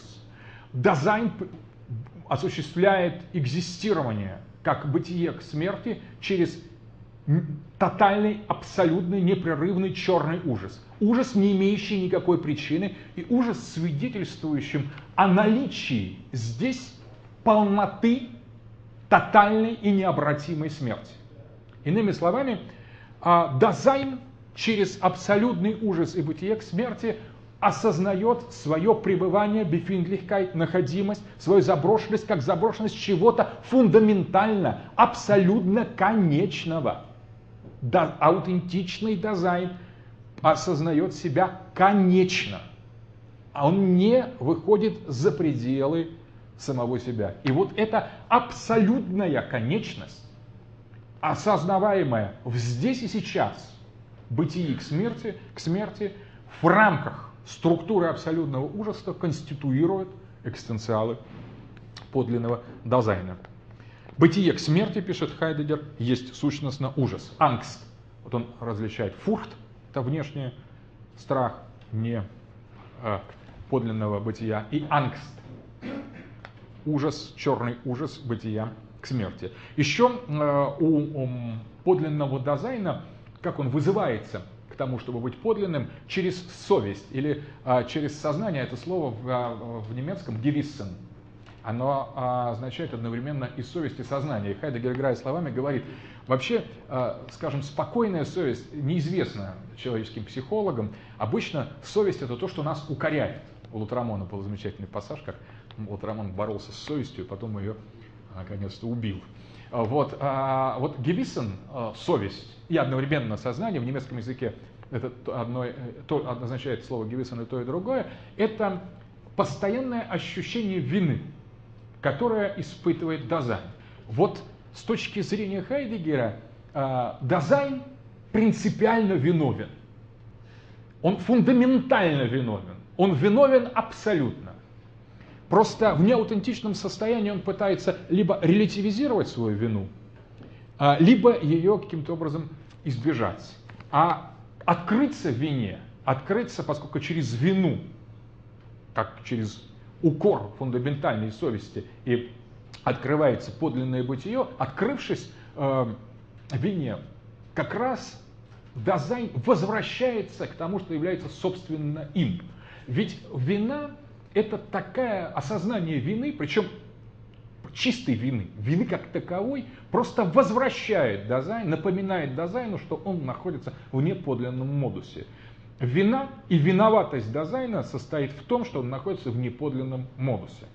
Из-за того, что он говорит есть, он, из-за того, что он говорит, вернее, я, что внешний мир, из-за того, что он а, болтает и любопытствует, и это является главным и практически единственным содержанием Дазайна. Таким образом, вина Дазайна всегда доказана и всегда абсолютна. Вот а, с помощью голоса совести, причем освобожденной от моральных вещей, если мы что-то натворили, это как раз не та совесть. Для того, чтобы по-настоящему почувствовать, какая мы сволочь, мы должны как раз ничего не натворить. Тогда не будет оснований как бы избежать этого абсолютного ужаса и понять степень нашей виновности, потому что все э, реальная вина, за нее можно расплатиться. Единственная вина, которую нельзя искупить, это вина Дазайна, который неаутентично экзистирует. И как бы Дазайн пишет, Хайдегер как таковой виноват. Вот, значит, э, теперь небольшой парентезис. Собственно говоря, э, можно сказать, что как мы могли бы применить вот эту экстенциальную философию, например, к русской вещи, к э, такому анализу уже, может быть, более э, политика, политико-экстенциальному, географическому. Но на самом деле мне представляется, что а, русская экзистенция или концепция русского дизайна, мы немножко об этом говорили о позднем Хайдегере, когда мы говорили о русском гефирте. Что такое русский гефирт, русская вещь, русиша динг, который стоит в центре перекрещивания гефирта. А на самом деле можно говорить о русском дизайне. Что такое русский дизайн? Это, конечно, не русский человек. Это, конечно, не русская культура. Но одновременно мы могли бы, поскольку вот бытии а, заложено вот, то есть указание на пространство, можно сказать, что на самом деле в некоторых своих обращениях в некоторых своих модусах Дазайн может указать в этом вот на то, что он сам структурирует как русское. И тогда возникает русское вот. Вот это русское вот, оно принципиально, оно теперь уже с экзистенциалистской точки зрения совершенно свободно от того, чем бы мы нагрузили понятие русское, а, если бы наш анализ велся без учета экзистенциалистской философии. Мы бы сказали, что есть субъект, например, русский человек или совокупность русских людей, или русский этнос даже. Да? Хайдегер, кстати, проблему идентичности рассматривал интересно, он что читал лекции э, в национал-социалистической аудитории, показывая несостоятельность расовых теорий, которые связываются с субъектом в, без лишь оторванном от экзистенциалистской модели. То есть на самом деле э, он абсолютно, конечно, консервативный революционер, и будучи стал социалистом онтологическим, он никогда не остановился перед тем, чтобы посылать к чертовой матери ту глупость, которая была сопровождалась. Это, в принципе, очень тонкая политика, метафизическое направление. И а, можно точно так же сказать, что, конечно, не этнос, даже русский этнос, поскольку он субъект, а мы знаем, что такого нет, это, конечно, не какой-то пространственный мир, который отдельно сам по себе что-то, скажем, сформировал или был, потом пришли русские, не субъект пришел в объект, славянин, например, на эту территорию. Это все такая, как бы сказать, не экстенциалистское э, представление о русской вещи, а, а русский экстенциализм начинается, или русское хайдегерианство начинается с того, что мы осознаем Россию как вот, а вот осознаем как Россию. Не здесь и там. Мы осознаем, соответственно, Россия там, где русский дизайн.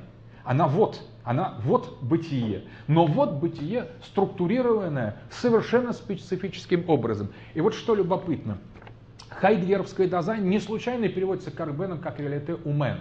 Дело в том, что западноевропейская философия, как бы то ни было, даже при таком, ну как бы кошмарном и м, очень будоражащем, очень тревожащем скажем, а, вызове, который исходит из экстенциализма, все равно склонно автоматически от, от, адресовывать и отписывать этот вызов индивидууму. На самом деле, как бы экзистенциалисты и последователи Хайдегера не э, хотели искренне осознать э, глубину и реализовать экзистенциалистские философии, все же вот это реалите умен над ними давлело. Потому что потому что это было европейское вот. Потому что это была специфика европейского вот бытия, которая даже в своем вот аутентичном состоянии подстроено довольно специфическим образом. Оно э, жило по определенной логике, оно имело свою Зайн-Гешихте, свою историю бытия, и бытия через бытие, через европейского, и европейское вот бытие реализовывалось и манифестировалось совершенно особым образом абсолютно не точно было бы прямо переносить эту нюансированную, а, нюансированную мысль о дазайне в рамках европейского контекста на русский контекст. Потому что здесь другое вот, и потому что русский Sein по-другому открывается в русском вот, что есть и русский вот, и, э, и русское Sein, то есть русское вот, русское бытие. А, не потому, что этнос или вот понятие русский определенным образом аффектирует, а аффектирует такие фундаментальные категории, как категория вот бытия. На самом деле, в своих чистых структурах все, что говорит Хайдегер, это действительно универсально. Это можно применять к анализу бытия индейцев, майя, или современных каких-то аборигенов, или древних культур. По большому счету, этот анализ абсолютно верен. Хайдегер не говорит ничего того, что могло бы вот в этом фундаментальном своем в своем посыле, что могло бы где-то не иметь места в других культурах или в других географических пространствах. Но э, не случайно он говорит об обратной стороне русскости, которая внесет в себе некую фундаментальную загадку и, возможно, связана с э, новой с новой землей, с землей будущего. А цукунф для Хайдегера, мы сейчас подойдем к этому, имело огромное значение.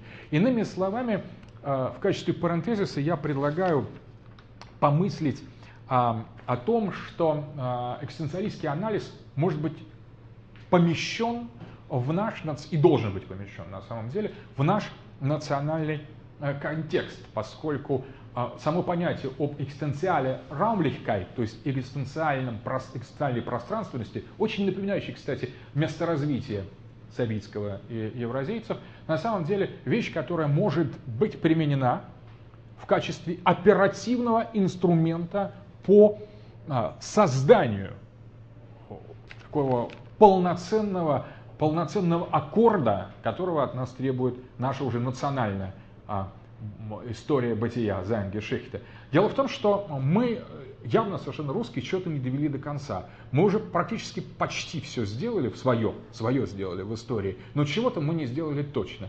И вот я думаю, что а, обращение дизайна к русскому, вот, русскому бытию, оно откроет нам некую фундаментальную плоскость, собственно говоря, нашего пространственно-исторического пути.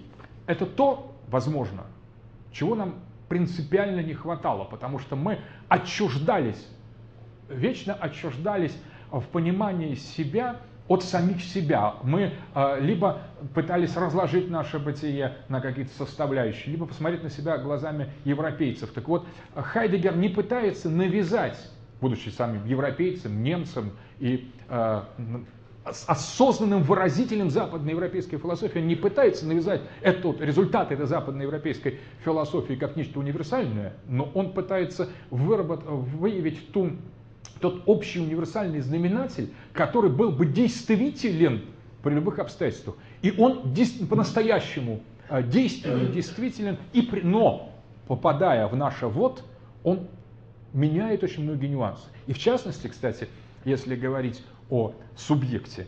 А западноевропейский человек, трактуя Хайдегера, честный западноевропейский человек, единицы, конечно, он все-таки не может не применить его к индивидууму. Ну, то есть вот он где-то все равно скажет, дизайн это, тем более, что Хайдегер говорит, емайнестес, дизайн емайнестес, то есть это мое, мое, но он не говорит я, он говорит мое, потому что оно не, не, не чье-то, оно скорее мое, чем чье-то, но без я, мое без я, мое есть, а я нет. А, и вот а, это ощущение, вот это указание, это дух западноевропейского человека, индивидуума, он, конечно, аффектирует понимание дизайна. Я вот хочу сказать, чтобы мы совсем корректно поняли Хайдегера, совсем корректно поняли Хайдегера, надо сказать, что нам в практических целях лучше бы, если все-таки подбирать некую более созвучную, что ли, тональность для осознания Дизайна лучше говорить о народе. Лучше говорить не о индивидуальном, а в неиндивидуальном субъекте, не совпадающем досман. Так вот, есть русский досман, это тоже как раз такой наш досман, это средство массовой информации, это наша формальная культура, это наша интеллигенция, это ученые, это институт антропологии, этнологии, это огромное количество варья, которые, собственно говоря, представляют и мы, в частности, представляем этот процесс такого понимания, который так понимает Форханден и Зайн на самом деле. А, нельзя нас исключать из этого. Но на обратной стороне от этого неаутентичного досмана, русского досмана, на самом деле вот мы понимаем народ, я просто хочу сказать, мы, русские, понимаем народ, слово народ, как аутентичное вот бытие русского, русского, русского дизайна на самом деле как антитезу этого досмана, как антитезу повседневности. То есть русское не наличествует повседневности. Вот поэтому любая попытка а, развить или изложить русское национальное или этническое или там э, культурное в, в пространстве неаутентичного бытия дает сразу такой гротеск. Смотрите, все наши националисты это обязательно уроды. Во-первых, не обязательно не русские, во-вторых, ногу волочек. Мы арийская раса сейчас идет, либо кривой, либо косой, либо, ну, то есть пораженные все просто в душе и в теле, а они заведомо карикатуры. Почему? Потому что русский дизайн противится вот этой псевдоантологической формализации. Поэтому любая попытка построить, выразить народность и народ русский через а, такие дневные категории неаутентичного бытия, через псевдоантологию, э, попытка описать русских как субъекта, вот мы русский субъект, а народ на самом деле это не субъект, Народ, вот мы понимаем его, ну и не объект, конечно, и не субъект, но мы понимаем народ как дизайн. Но это относится не к фольк э, германскому, относится к русскому понятию народ. Вот русский, э, русское понятие народ тонко и тайно, созвучно немецкому понятию «дазайн» или русскому понятию «вот бытие». Таким образом, это разрешение дазайна в условно народе, народе как не субъекте на самом деле, а народе как том экзистенциале, который порождает и субъектность, да? то есть наш, нас как людей, и объектность, то есть нашу природу, который э, структурирует природу так, чтобы она была структурирована по-русски. То есть, по сути дела, это березообразующий дизайн, который на самом деле, появляясь как русский, сразу свой э, пейзаж автоматически, как место развития советского, впечатывает. То есть мы находимся ин, русское инзайн, бытие внутри, мы обитаем, мы проживаем в пространстве этого, экзистенциальном пространстве этого русского дизайна.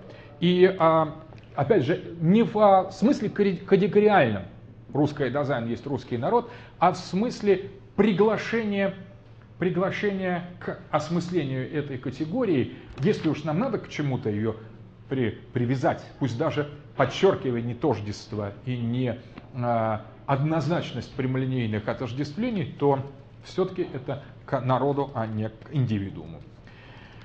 Дальше. Фундаментально часть пятая. Дизайн и бездна. Дизайн и абгрунт. А, фундаментально для хайдегеровской мысли различие бытия и сущего. Сейчас мы э, подойдем еще к одной стороне, то есть мы попытаемся изложить или расшифровать раннего Хайдегера через среднего Хайдеггера. С чего мы начали в первой лекции? Мы начали с того, что в основе мысли Хайдеггера лежит различие между бытием и сущим, между Sein und Seiende вот это Sein und Sein, да при этом это такое различие между бытием и сущим, которое не является различием между одним и другим. Потому что Seiende есть сущее, потому что оно есть. Еще раз, различие между бытием и сущим – это такое различие, которое нельзя постулировать как различие между одним и другим, поскольку сущее – это то, что есть.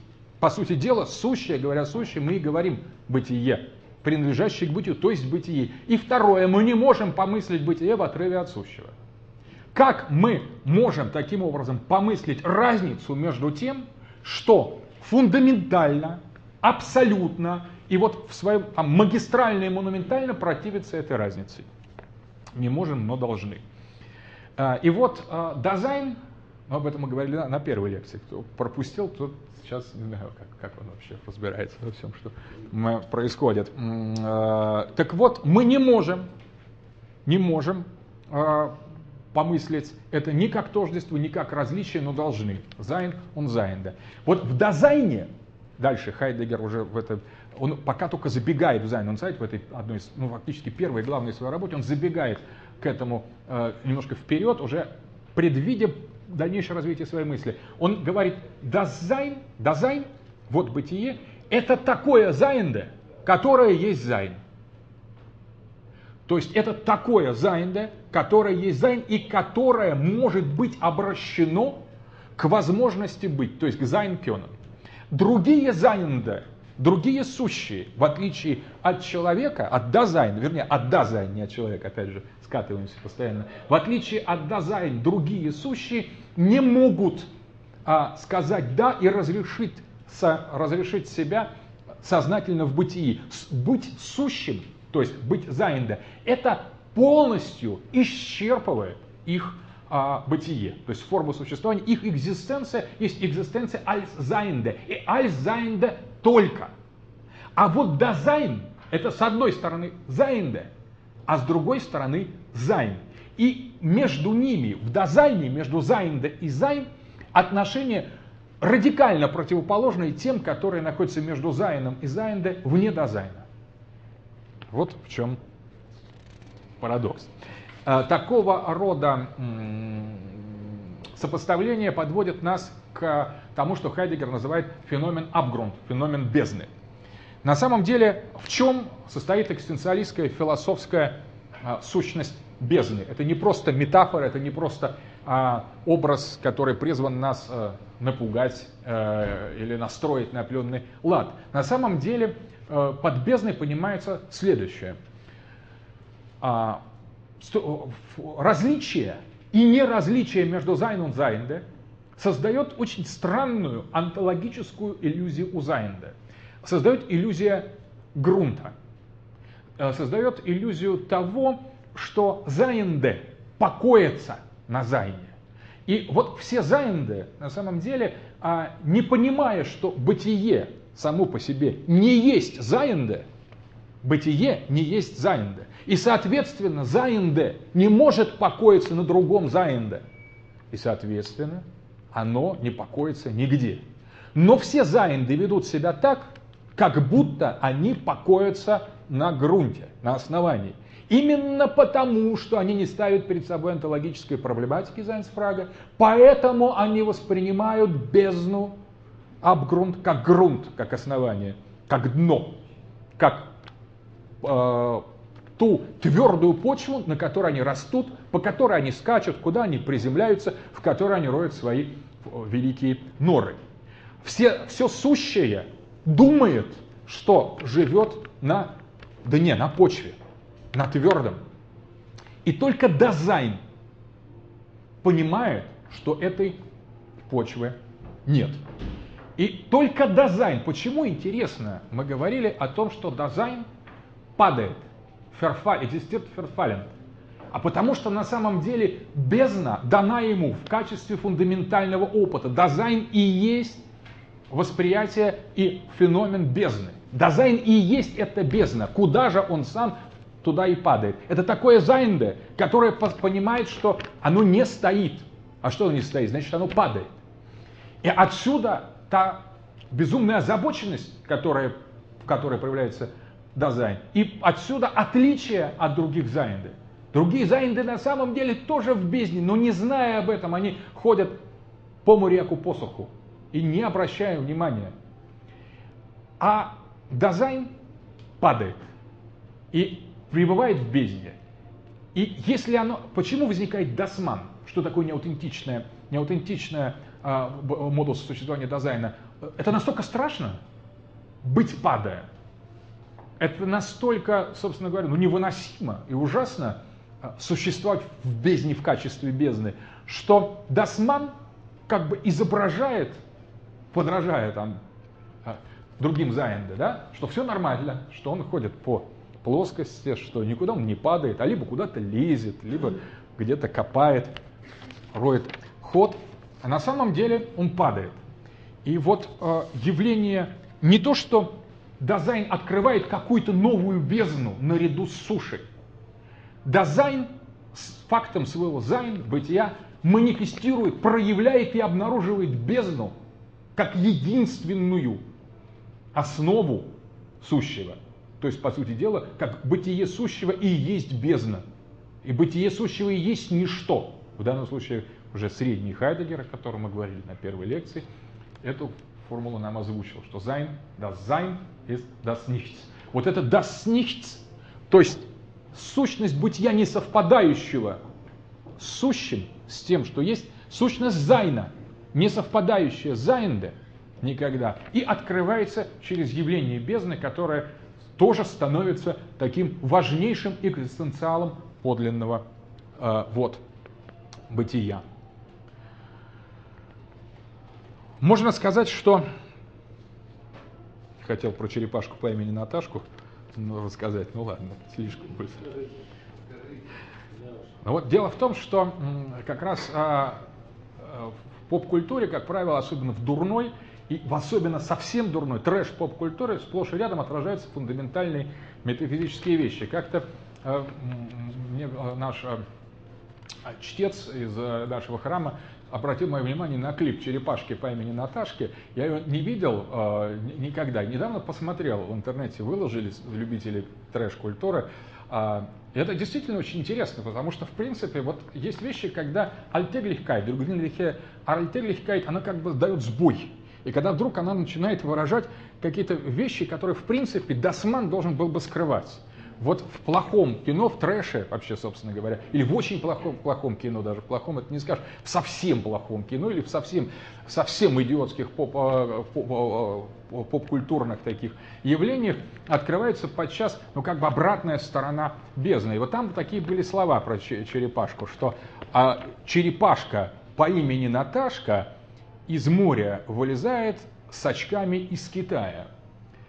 И вот на самом деле образ вылезающие черепашки с очками из Китая на каком-то пляжу, все это поется еще очень ноншалантно, как ни в чем не бывало, действительно создало ощущение э, вот э, попытки того, что современная культура, по сути дела, пытается как-то э, одомашнить а домашний бездну. Что такое черепаха? Начали уже, когда э, мы привлекли внимание к этой теме, многие люди стали говорить, ну черепаха это естественно. Почему весь мир стоял на черепахах? Потому что черепаха это начало инь, что это фундаментальная, э, недифференцированная реальность Фанеса, из которого еще не определилось, не выделилось ни бытие, ни бытие. И таким образом это совершенно верно. Символ черепа, это, черепашка – это а, великая мать на самом-то деле, с очками из Китая, где как раз инь-ян чередуется без скатологической проблематики. Это вечно из моря выползает, поэтому на пляжу лежит там, дазайн неаутентичный в лице певицы Натальи,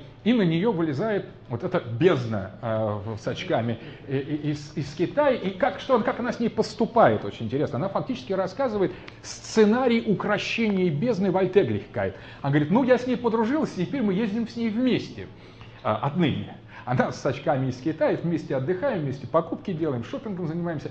То есть на самом деле э, вот э, по, по сути дела, в таком жесте да, доместикации бездны, превращения ее в выползающий из океана, черепашка, основа, фанес, приречная мгла с очками из Китая, она становится на самом деле неким э, таким сон сотоварищем. Ну, это Наташка Черепашка, певица Натальи поет, то есть ясно, что это ее темный, бездонный, а, а, бессальный такой дубль, который появляется перед ней, а она ее доместицирует, то есть она приручает бездну и так как бы ноншалантно о ней напевает. Конечно, если вот так вдуматься, вдруг как бы включив рассудок, что такие слова и такие песни, такие певицы просто не имели бы возможности существовать, что альтегликайт в них на самом деле доходит до той точки, где осыпается на самом деле и обнаруживает то, что оно не должно было обнаруживаться. На самом деле вот этот хайдегерианский аспект очень важен. Так в чем, как вот поступила Наталья, певица Наталья с черепашкой, которая выползла? Она, по сути, понимая, что столкнулась с бездной, она отнеслась к этой бездне так же, как относятся другие, а, другое а, Seiende. На самом деле она отказалась от радикальной. Ей надо было ужаснуться, выползла черепаха с очками из Китая. Казалось бы, другой бы человек сошел с ума, потому что то, что он видит, это нарушает нормативы нашего такого повседневного бытия. То есть э, в данном случае это и есть обнаружение манифестации бездны, когда происходит нечто, что действительно э, ангст, ужас должен был подняться в ее душе, и она должна и была петь об этом ужасе. Нет ничего подобного. Шопинг, веселое приключение. Теперь она была одна, стали мы вдвоем.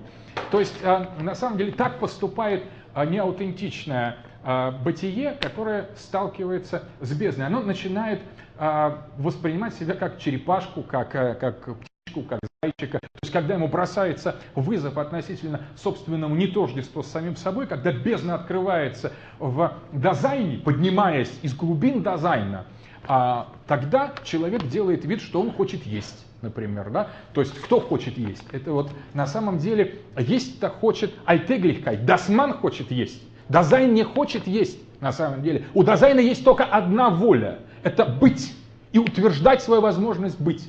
И одна, одна, один подлинный модус – это бытие к смерти, бытие в абсолютном ужасе. Люди, испытывающие абсолютный ужас, не хотят есть. Субъект после такой хайдегеровской разработки неприемлем, не является ли это э, отходом назад, а не вперед, и не запутались ли мы в терминах. Ну, что можно сказать? Во-первых, э, можно сказать так, что э, не запутались, потому что понимание Хайдегера субъекта тесно связано с пониманием субъекта западноевропейской философии. Давайте не будем забывать, что вот бытие Хайдегера и вот бытие его философии протекает, разворачивается в онтологическом и фундаментально-онтологическом смысле на территории Европы, в Германии, которая сама по себе э, представляет собой вот да, европейского, европейского займа. И, соответственно, субъект в этой философии трактуется, пусть уж и не так уж жестко, как Когита Декарта, но, по крайней мере, уже изначально с Платона и Аристотеля, который, с которых начинается вот, э, европейский философский процесс, безусловно, представление э, эпокуменон, субъекта э, в этой философии связано с мышлением. На самом деле. Поэтому, когда мы дезонтологизируем некий сверхконцентрат или субстанциалитет, субстанциональность субъекта, мы деконцентрируем вполне конкретную, растворяем, на самом деле а, подвергаем критике вполне конкретную форму понимания субъекта, связывающую этого субъекта с рациональностью. То есть это максимум исток рациональности в, в, этом, в этом философском контексте есть субъект. Соответственно, как тогда, примирив примирить просто само определение радикального субъекта и хайдерианскую критику. Можно сказать, что здесь и под субъектом имеется в виду реальность, не связанная с гносеологией, то есть разрывающая, полностью разрывающая с тем толкованием субъекта, которое свойственно не только метафизике нового времени картезианской и посткартезианской, но и схоластической и платоновско-аристотелевской. То есть на самом деле уже ипокименон а, Аристотеля это не тот а, то есть даже он, который был еще очень онтологичен и, и священен, и парадоксален, в нем было очень много от Дазайна, даже он а, слишком а, связан с рассудком и с будущим Кагита для того, чтобы выступать даже приблизительным аналогом радикального субъекта. Радикальный, таким образом, Хайдегер и его критика субъектности а, расчищает нам подлинное понимание о субъектности радикального субъекта. То есть на самом деле радикальный субъект в определении новой метафизики принимает на себя в полной мере хайдегерианскую экстенциалистскую критику.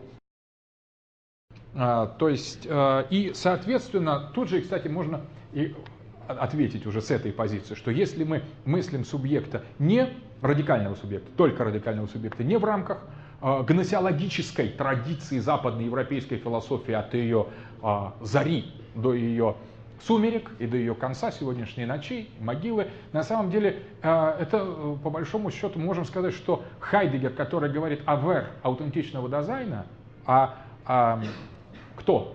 Аутентичного дизайна, он говорит зельпст, на самом деле. И когда он говорит зельпст, сам, не я, а сам, он тоже а, собственно говоря, подписывается под тезисом, о, под первым законом логики, утверждающим в законе тождества, что А равно А. Без этого логики немыслимо. А вот на самом деле радикальный субъект начинается там, где А не равно А, и соответственно можно сказать, что и зельпс, то есть то же самое, для а, радикального субъекта неприемлемо, поскольку радикальный субъект не есть радикальный субъект. Он есть радикальный субъект и не есть радикальный субъект. Если бы он был радикальным субъектом, он, конечно, упал бы куда-то в сферу, связанную с сознанием. Но радикальный субъект свободен от этой сферы. Но это как бы такой ответ Хайдегеру и тоже некое репозиционирование. Мы уже сделали отступление, парентезис относительно русского, вот бытия. Теперь мы сделаем э, парентезис относительно, скажем, экзистенциального пространства новой метафизики, которая а, может оперировать с категориями, не пытаясь все свести к одной схеме. Мы не хотим этого делать. Чем больше, кстати, противоречий, тем, тем лучше, тем живее а, будет работать мысль. Но есть и определенное пояснение. Да, оказывается, у меня еще есть седьмая часть, которая называется «Цайт» – учение Мартина Хайдегера о времени или о трех экстазах. Но это, давайте я вот тут, наверное, уже слегка сокращу, но чтобы иметь э, такую полную картину о Мартине Хайдгере, все-таки называлась эта книга, о которой мы сегодня э, просматриваем, картинки, которые мы сегодня листаем, когда называлась «Sein und Zeit», а «Zeit» времени мы еще ничего не говорили. Э, хочется перевести это на следующий семестр, конечно, потому что вопрос фундаментальный, серьезный. И давайте я тогда, а, собственно говоря, упрощу представление о трех экстазах и просто опишу, перескажу просто, что Хайдегер а, думает. Самое главное, самое главное в его понимании времени, скажем, для нас главное, поскольку все равно книга написана о Дазайне, в том, что время не является абстрактным свойством ни субъекта, к чему склонялся так или иначе Кант, ни объекта, к чему склоняются идиоты. То есть э, дизайн существует не во времени, и не, время не является модусом экзистенции субъекта. Вот это принципиально. Ну и, соответственно, а если мы сами, вот, давайте подумаем, о, о Боге мы забыли, Бог умер, год is тот.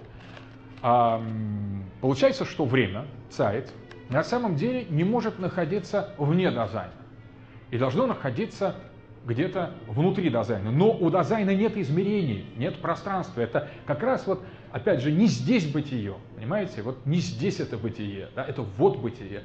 А когда есть вот, то нету расстояния. Оно, оно из вот возникает расстояние, а до этого вот, этого расстояния нет.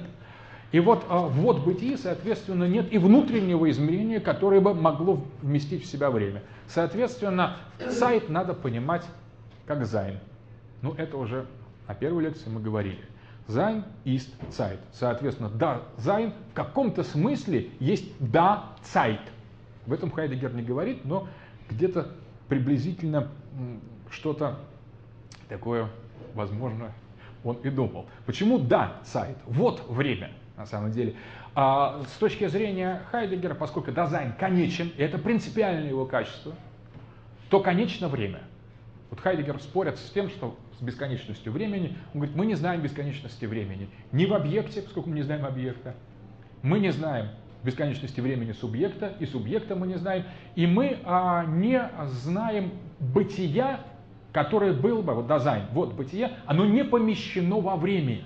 То есть время не является некой, э, что ли, априори, в котором развертывается дизайн. Ничего подобного. Время совпадает с дизайном. И ни субъекта, ни объекта, ни времени, когда дизайн заканчивается, больше ничего нету. То есть, э, и тогда Хайдегер говорит, что у дизайна есть время это экстаз. Дальше он подумал, подумал, как бы вам еще что-нибудь такое залепить. И говорит, время это экстаз. Sich. Gang, то есть выход из самого себя. Ekstatische – это выход из себя. Это выход, э, выступление, исступление. Вот, отличное русское слово. Время есть просто исступление и исступленность. Когда говорят об исступленных фанатиках, это э, речь идет о нас, во-первых, а во-вторых, речь идет о тех, чей дазайн развертывается в правильном времени. И вот по Хайдегеру время есть исступление.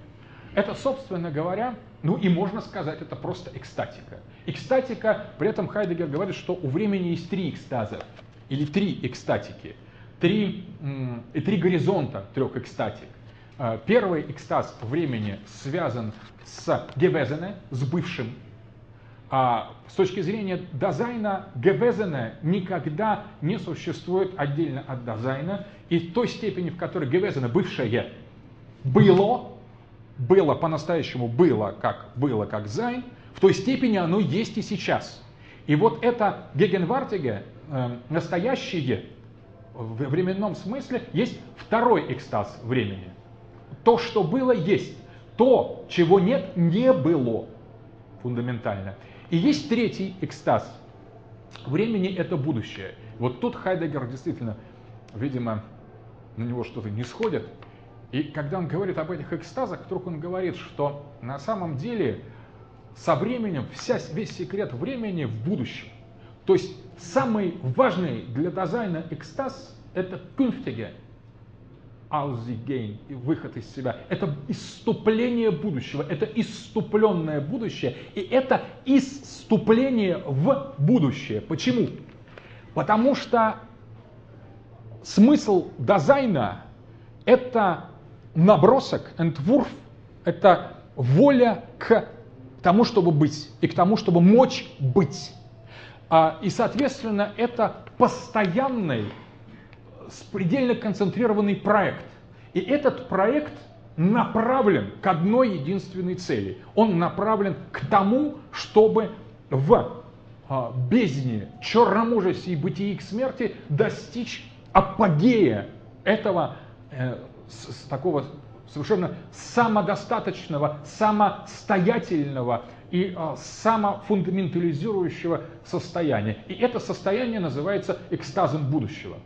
И, собственно говоря, онтологически понятая временность, Zeitlichkeit, онтологически понятое вот время, это время, чей скажем, чье высшее иступление содержится в будущем, а что же у него тогда? Это и горизонт. Вот горизонт разрешения, горизонт können, горизонт возможности быть, горизонт есть дазайна, вот в той степени, в котором дазайн это Sein, вот бытие это бытие, в этой степени открывается это бытие. Есть это бытие в понятии исступления будущего, именно будущего не грядущего, обратите внимание, не прошлое, не мимо идущее, эфемерное, и не грядущее, не прошлое, прошедшее, и не грядущее, которое придет. Грясти – это прийти. Вот что важно. А то, что было бывшее, и то, что будет будущим. И тут э, а горизонт бывшего Хайдегер связывает с Befindlichkeit, с Geworfenheit. То есть на самом деле, по сути дела, время становится, если, если вы хотите, вертикальным. И чем больше он говорит о горизонтах времени, это я уже полемизирую со седла тигра Эволы, тем больше у нас а, перемещается эта горизонтальная, горизонтальная сфера, становится она вертикальной. Оказывается, время, об этом Хайдегер не пишет, но если мы продолжим, проследим его экстенциальный анализ Zeitlichkeit, временности, мы к этому придем. Время надо поднимать вертикально в корне этого времени лежит Geworfenheit и Befindlichkeit Дазайна. Befindlichkeit и Geworfenheit означает, что Дазайн, вот бытие, вот оно, бытие. Его сюда вбросили. И вбросив его э, сюда в бытие, создали его прошлое, его бывшее. И вот в этом бывшем есть только опыт Geworfenheit. И когда мы говорим о бывшем, реально бывшем, мы говорим об опыте Geworfenheit. Ничего другого с нами, с Дазайном, с вот бытием не было. С нами было только одно. Нас забросили. И мы находимся. Вот что было. И это горизонт бывшего. И в той степени, в которой нас забросило, нас и сейчас забрасывают и будут забрасывать. Но это первый горизонт времени. С этого мы стартуем. А к чему мы идем в eigene э, Дазайн, в подлинном Дазайн? Мы идем к тому, чтобы мочь быть. Соответственно, мы идем к будущему. И если мы можем быть а мы в каком-то смысле даже, исходя из нашего дазайна, должны быть и есть в такой степени у нас это будущее будет. И будет бросать в том, что оно будет. Оно бросает и как бы изымает из этой начале Geworfenheit и Befindlichkeit нас. И через бытие в абсолютном ужасе устанавливает наше настоящее. Таким образом, вот этот третий или второй горизонт экстатического времени, второе исступление времени в настоящем является не просто смычкой а, будущего и прошлого, а это на самом деле а, развертывание единого времени, абсолютно конечного времени, которое развертывается наоборот, из будущего в прошлое. То есть изначальное время, экзистенциальное время, это zukünftige Zeit, это будущее – когда Хайдегер будет разбирать Ницше, он будет так именно толковать обращение Заратустра к будущим, кунфтеге. Так вот, настоя... подлинное время – это будущее время. И только оно по-настоящему есть, поскольку только в нем реализуется экстенциальная возможность временности Zeitlichkeit быть. Но поскольку оно в той степени, в которой оно будет, вот в той степени оно было и есть. И поэтому, собственно говоря, действительно структура этих трех горизонтов времени становится нам более-менее понятной, если мы откажемся от горизонтального представления о горизонте и представим себе вертикальные экстенциальные горизонты. Ну что, часть восьмая, последняя. Собственно говоря, здесь уже несколько а, таких простейших замечаний. А, значит, тезис. Философия Хайдегера есть философия абсолютного и ясного постмодернизма и постмодерна. Здесь нет ничего от модернити. Все модернити закончилось на том, на Канте фактически, просто лет 200 осмысляли.